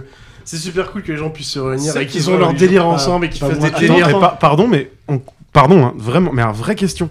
Pourquoi Non, parce qu'en fait, Parce non. que c'est Moi, je justement ce qu'ils veulent pas. Moi, parce je que crois justement- autant Non, non, aux non, non. monstres de nouilles Non, non, non. qu'à tout le reste. Hein. C'est pas ça. C'est là, c'est une. Mais est-ce que justement la, la religion a été. Enfin, on tu veux dire dans la pratique Elle a été créée pour dire que Oui, non, mais je comprends ce que tu veux dire. machin, Oui, enfin, voilà. oui, oui, Donc, c'est pour faire pas le poil à gratter. Ça va, Ouais, ah, ça va, ça va, ça va. voilà. Oui, Si je mais peux plus, euh, euh, si je peux plus éviter. Il y, a, il y a quand même, y a y a des gens qui le prennent très très au sérieux et euh, Ah, tu vois c'est vraiment super intéressant. Bah, je, pense pas que qu'ils croient vraiment aux monstres de spaghetti volant. Par contre, ils se battent vraiment pour la reconnaissance de cette religion, Mais- dans le sens où euh, où ils ont envie de troller le game quoi. Oui, oui. Ouais, voilà, c'est Ouais, grave. qui Et, et du coup, ils vont aux que- tribunaux quoi. Ils hésitent C'est à y aller c'est exactement pour ça que vous m'avez coupé, mais justement, en fait, moi je trouvais que ça allait très loin parce que ça va justement du côté. On va troller, en fait, c'est du troll tout le temps. Et même, que ça soit juste entre potes, et après, si tu vas plus loin, alors on va parler juridique et tout machin, ouais, machin. Mais gros, on revient au même truc, quoi. c'est- Du coup, dans, dans Hype à Safari, le documentaire dont je vous parlais, il y a même un aspect encore plus, euh, plus poussé de ce truc- que ce truc-là. C'est qu'en gros, euh, les Pastafari vont aussi dénoncer les dérives des autres religions. Par exemple, euh, il y a eu, euh, je sais plus dans quel état des, des États-Unis, euh, l'Église qui a donné l'autorisation aux pratiquants qui étaient commerçants de ne plus euh, servir les homosexuels, par exemple. Ah oui, bien sûr. Euh, ou, en même temps, euh, c'est marqué sur leur tête en plus qu'ils sont homosexuels. Non, j'en- sais rien Non. comment ils non, le mais, non, mais déterminent. c'est mais- vraiment pour foutre le. le- enfin, Mais non, tu vois, en gros, ils, peuvent, ils, ont, ils ont autorité aux États-Unis. Ces gens-là ont autorité, ils ont pignon sur rue. Mm. Et les pastafariens euh, sont plutôt là aussi pour dénoncer ce genre de dérive. quoi. Ils essayent de le faire en tout cas. Euh, C'est normal qu'à chaque fois qu'on dit non, j'ai envie d'écouter du reggae ou il y a que moi? Non, il y a que toi par contre. euh. Non, mais ouais, c'est. Rastafari, yeah, man. Ben non, je vais Ah, finir putain, avec on une. va couper ça, par contre. Je vais finir Ah, avec une vraie prière euh, que vous allez répéter faim, les pattes depuis tout à l'heure. Ah, vas-y, vas-y, on fait la prière. Bon, il y a Covid, Attends, sinon on se serait donné les mains. On se met comment on- Si tu Non, veux. on va pas faire Bah, ça. remarque, vu ce que je vais dire, euh, Je me touche les genoux. puisse son appendice nouillesque vous toucher. Puis Oui, son appendice, yes, vous vous faire bouge pas. Ramen. Ramen. C'est tout. Puisse son appendice Nouillesque, vous nouillesque vous touchez. Ouais. C'est une, une vraie, c'est un vrai souhait de pastafarien. Ouais, Ah, c'est j'adore. C'est joli. Ouais, franchement, Bien, c'est cool. merci Très beaucoup. Ouais, c'est c'est cool. Je beau. pense qu'on en avait tous un peu entendu parler, mais sans jamais rentrer dans, dans autant de détails. Donc c'est On vraiment cool de. Sans rentrer dans, dans l'appendice nouillesque. c'est ça, exactement. Puis on a tous un amour de la pâte autour de cette table, je crois. Donc euh, c'était vraiment très cool. Après un très bon épisode sur les westerns, c'était un plaisir de se Ouais, retrouver, les c'était gars. top, les gars, Ouais. c'était cool. Ouais, ça serait vraiment, euh, ça Est-ce serait qu'on se fait des vraiment à couper. recos rapides Ça serait super bien de, Bah de, oui, de faire les recos avant, de- avant de couper. Rapide. Moi, j'ai une reco. On les fait très vite. Mais c'est une reco dans Allez, le vas-y, mais vas-y, fais-le alors. Euh, un jeu de plateau. Enfin, non, un, plutôt un jeu de cartes. Doom Ah non, c'est pas ça. non, Bang. Ah mais oui, bang Ouais, c'est Bang. Euh, c'est Bang. un- voilà, Bang, c'est un jeu. Ah, t'as voulu coup. Non, mais c'est pas ça. euh, mais- western. Parce euh, que t'as joué il y a pas longtemps. Euh, non, je l'ai chez moi. euh, t- Ah oui, Surtout ça. que ça colle Ah, mais avec, cool. mais ça colle Non, super bien avec le thème de ce soir surtout. Et euh, non, du coup, vraiment, euh, tu, tu te plonges dans un. C'est un jeu de rôle un petit peu. T'es, t'es- C'est soit un shérif, soit un gangster, soit un renégat euh, ou un autre. euh, Ah, il est cool, Bang. Et euh, vraiment, c'est un, c'est un jeu à faire. C'est c'est Ouais, rapide, hein, c'est c'est 10, parti euh, de- 10 10-30 minutes euh, Ouais, max. c'est- ouais, parce que 10 minutes, c'est vraiment très rapide. 30, 30 t'es minutes, dans- c'est t'es dans c'est les peut-être la première partie parce que tu expliques les règles. Mais euh, et pas 10 plus. minutes après, voilà. Eh bien, moi, j'ai une petite reco parce que j'ai regardé la saison 3 hier de Irresponsable, une série HBO, une série française. Euh, donc, série saison 3, euh, j'avais un peu de retard, elle doit avoir quelques mois, peut-être 6 ou 12 mois. C'est une série feel good qui est vraiment hyper cool, qui date de 2016. C'est probablement la série française qui me fait le plus marrer après Camelot. C'est avec Oh. ouais non mais voilà ça vous donne un peu le, le niveau non c'est c'est pas c'est pas du tout aussi euh, aussi étendu dans le temps hein. c'est euh, c'est trois saisons de 10 épisodes chacun de 30 minutes chacun mais c'est très très très drôle Euh, c'est avec Maria Kaufman c'est avec euh, Sébastien Chavagne c'est avec Théo Hernandez ou Fernandez j'ai un doute Théo Hernandez, mais il jouait à l'AC Milan, lui. euh, Théo Ouais, ouais, c'est ça. Non, je les, je les cite parce que les trois sont vraiment top. C'est eux qui portent la série. C'est très très cool. Je vous la pitch en ultra speed. C'est euh, l'histoire euh, de Julien qui revient chez sa mère à 31 ans, qui habite euh, un petit bled en région parisienne. Il s'est fait larguer de son taf, il s'est fait larguer de son appart. Et euh, il revient vivre chez maman. Et maman, elle essaie de lui trouver un job. Et lui, donc, part postuler au collège du Bled pour devenir pion. Il croise en chemin un élève avec qui il fume de la drogue. Puis, dans la foulée, il croise son ex, qui est Marie, donc euh, jouée par euh, Madame Kaufman. Et euh, ils se font un resto le soir où elle lui apprend que le gamin qu'il a croisé l'après-midi avec qui il a fumé un pétard, en fait, c'est son fils et c'est pour ça qu'ils se sont quittés 15 ans plus tôt. Je, l'ai déjà, je, je l'ai déjà vu cette série. C'est euh, génial, je- franchement, c'est topissime. Voilà, c'était Marocco. Mollusque, qu'est-ce que t'as une reco? Alors, euh, j'en avais deux, j'ai essayé de les faire rapidos. J'ai voulu le faire sur le mode de PP. Euh, pour les 7 ans ou plus, euh, du coup, en fait, j'écoutais du Prokofiev l'autre jour et du coup, je me suis refait euh, euh, une vidéo de Pierre et le Pierre Loup. et le Loup, ouais, c'était génial. Pierre et le Loup euh, par l'orchestre euh, de France Culture avec comme récitant euh, Lambert Wilson. Oh, excellent. Voilà, Ah oui. C'était voilà, c'est Ah, juste doit parfait. être très, très cool, euh, ça. En fait, il y a, y un peu de- ça où il y a, sur euh, sur YouTube, tu peux le trouver. euh, c'est filmé. Il y a c'est assez sympa en fait. Il y, a il y a un petit moment d'échange avec les gosses euh, quand ils présentent les instruments parce que chaque instrument associe un personnage de, de la Ouais. pièce. Donc c'est très cool. Il y en a une, euh, il y en a une avec l'orchestre philharmonique de je sais plus quelle grande ville où c'est Aznavour aussi qui fait la narration et ça envoie pas mal de, Ah, de steak aussi. Ouais, Moi, j'ai toujours j'ai Prokofiev, j'ai vraiment kiffé Mm. ça quoi. Et, euh, et l'autre, bah du coup, c'est Int euh, Rarities of Two Centuries. Je sais pas si je le prononce correctement. Désolé Angelo si ça te, te pique les oreilles. Euh, qui est sorti au début du mois, le 5 ou 4 septembre, je sais plus. Alors, Int, c'est le nom du groupe. Int, c'est le nom du groupe qui est euh, en fer du lance, euh, en fer de lance du, euh, du noise français. hein. Enfin, ils sont pas très connus du grand public, mais euh, pour ceux qui s'intéressent au noise en France, c'est vraiment, euh, vraiment des précurseurs. Et donc du coup, ils ont sorti euh, ce truc-là au début du mois, là, ce vinyle que, que Pépé tient. Et c'est des inédits qui sont sortis, qui ont- enfin, ont été enregistrés entre 95 et 2005. Ah oui, d'accord, D'où les Two Centuries, quoi. Euh, donc très sympa à écouter. Euh, comme, comme je disais, c'est des inédits, donc euh, voilà. Et Il y a quelques reprises rapides, mais donc très sympa à écouter. Alors, on va juste, se faire euh, ça, on va s'écouter avec une petite pizza. mettre juste un C'est- petit c'est pas très accessible, par contre, c'est du noise, hein. Bah justement, Ouais. j'allais dire justement le, noise ça passe un peu mieux que euh, le truc de métal un peu plus violent on va dire. Et je trouve que c'est un peu plus Euh, calme, je, sais, je sais que toi t'aimes bien Int, mais. euh, Mais euh, je trouve que ça passe beaucoup mieux que bah, si tu si t'aimes bien le rock et que t'as genre des fois un peu de problème avec du métal euh, Ouais. violent. Ça va être entre les deux, je trouve. Moi, je Ouais, trouve. peut-être, ouais. Je trouve. Et après, bah, ça peut faire justement. Je, je garantis pas que tout le monde va aimer. euh, Jetez-y une oreille. Si vous kiffez, vous allez vraiment kiffer. Ouais. Sinon, vous allez pas aimer. C'est tout. Ça marche, Et merci du coup, beaucoup. Moi, je vais faire une petite reco. Oui, Bah, Charlie. Le dernier film là, qui est sorti enfin, il y a 2-3 semaines sur euh, Netflix, euh, Au Diable. Non, Le Diable, tous les temps. Le diable tous les temps. Et euh, The Devil All the Time. Et, euh, et du coup, il y a quand même du, du gros lourd quand même en termes de, déjà d'acteurs. Il y a Tom Holland, donc celui qui joue euh, le dernier Spider-Man, le petit gamin et tout machin, mais il joue très très bien. Il y a Robert Pattinson. Robert Pattinson. Robert Pattinson, Twilight et tout. Robert Ouais. Pattinson, bien sûr. Batman C'est Batman Bah bientôt. Robert Pattinson. Pas encore, mais bientôt. Et, Mais je- bientôt. et vous savez quoi Je pense qu'il va être pas mal en Batman. Ouais, Bref, c'est un, autre débat. Ah, mais je ouais, pense qu'il c'est va être un pas mal en gros débat. En vrai, je parle pas de Tenet parce qu'on va pas parler de ça, mais il est très bien dans Tenet aussi. Je trouve Elle n'en parle bon. pas parce que je l'ai pas encore vu. Il est pas bien. Si, si, il est très bien. Et, euh, et du coup, en fait, c'est un film, et vraiment, il est Enfin, c'est. Bah, je vous l'ai dit tout à l'heure à un moment. Je l'ai dit, euh, j'aime bien les trucs un peu psycho et tout machin. Mais en fait, on est au milieu de, des États-Unis. Je crois que c'est West Virginia, donc c'est vraiment au plein centre. euh, et euh, on est dans les années 60. Et en fait, ça va parler de, de meurtres, de sexe, de, de religion, de machin, enfin et tout. Et on va avoir 5-6 histoires différentes qui vont toutes se relier petit à petit. Et c'est vraiment très intéressant. Ça dure deux heures. C'est euh, c'est très violent. En vrai, c'est très violent. Faut pas non plus partir sur un truc. Ouais, j'ai passé une petite soirée joyeuse. Pareil que tu- le, le livre de Blood Meridian. hein. Chaque fois que tu recommandes des trucs, toi, c'est plutôt. euh, Je, l'ai- je l'ai dit tout à l'heure que j'aimais bien les trucs psychologiques. Et vraiment, c'était vraiment très sympa à voir. Franchement, c'est super sympa à voir. Et de voir bah, Tom Holland, alors, pour le coup, autant euh, Patterson. J'aime bien l'appeler Patterson. Moi, je trouve ça drôle de l'appeler. Héron, Héron, petit Patterson. Patterson, je l'avais vu dans d'autres choses. Même en dehors de TN, je l'avais vu dans d'autres choses et tout, machin. J'avais vu dans autre chose que sérieux que Twilight, en gros.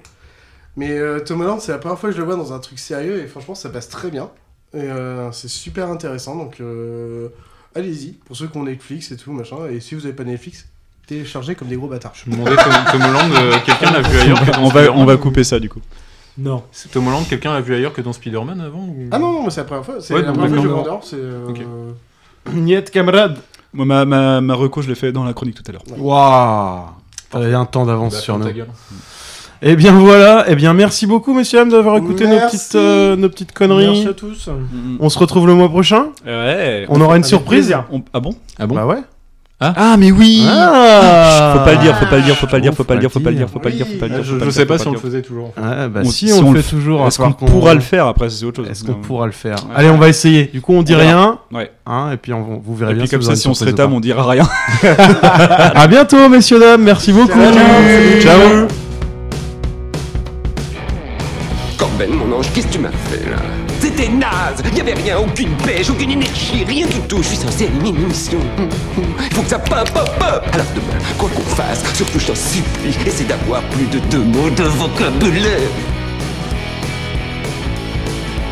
Allô? Allô? Y'a personne au bout du fil? Faut réfléchir, McFly Faut réfléchir. Le dame choco. Je me souviens, quand j'étais petit à la maison, le plus dur, c'était la fin du mois. Surtout les 30 derniers jours, vous voyez. Ça va trancher, chérie Mais non, qu'est-ce que tu fais? Il faut dire ça va couper, chérie, pas ça va trancher.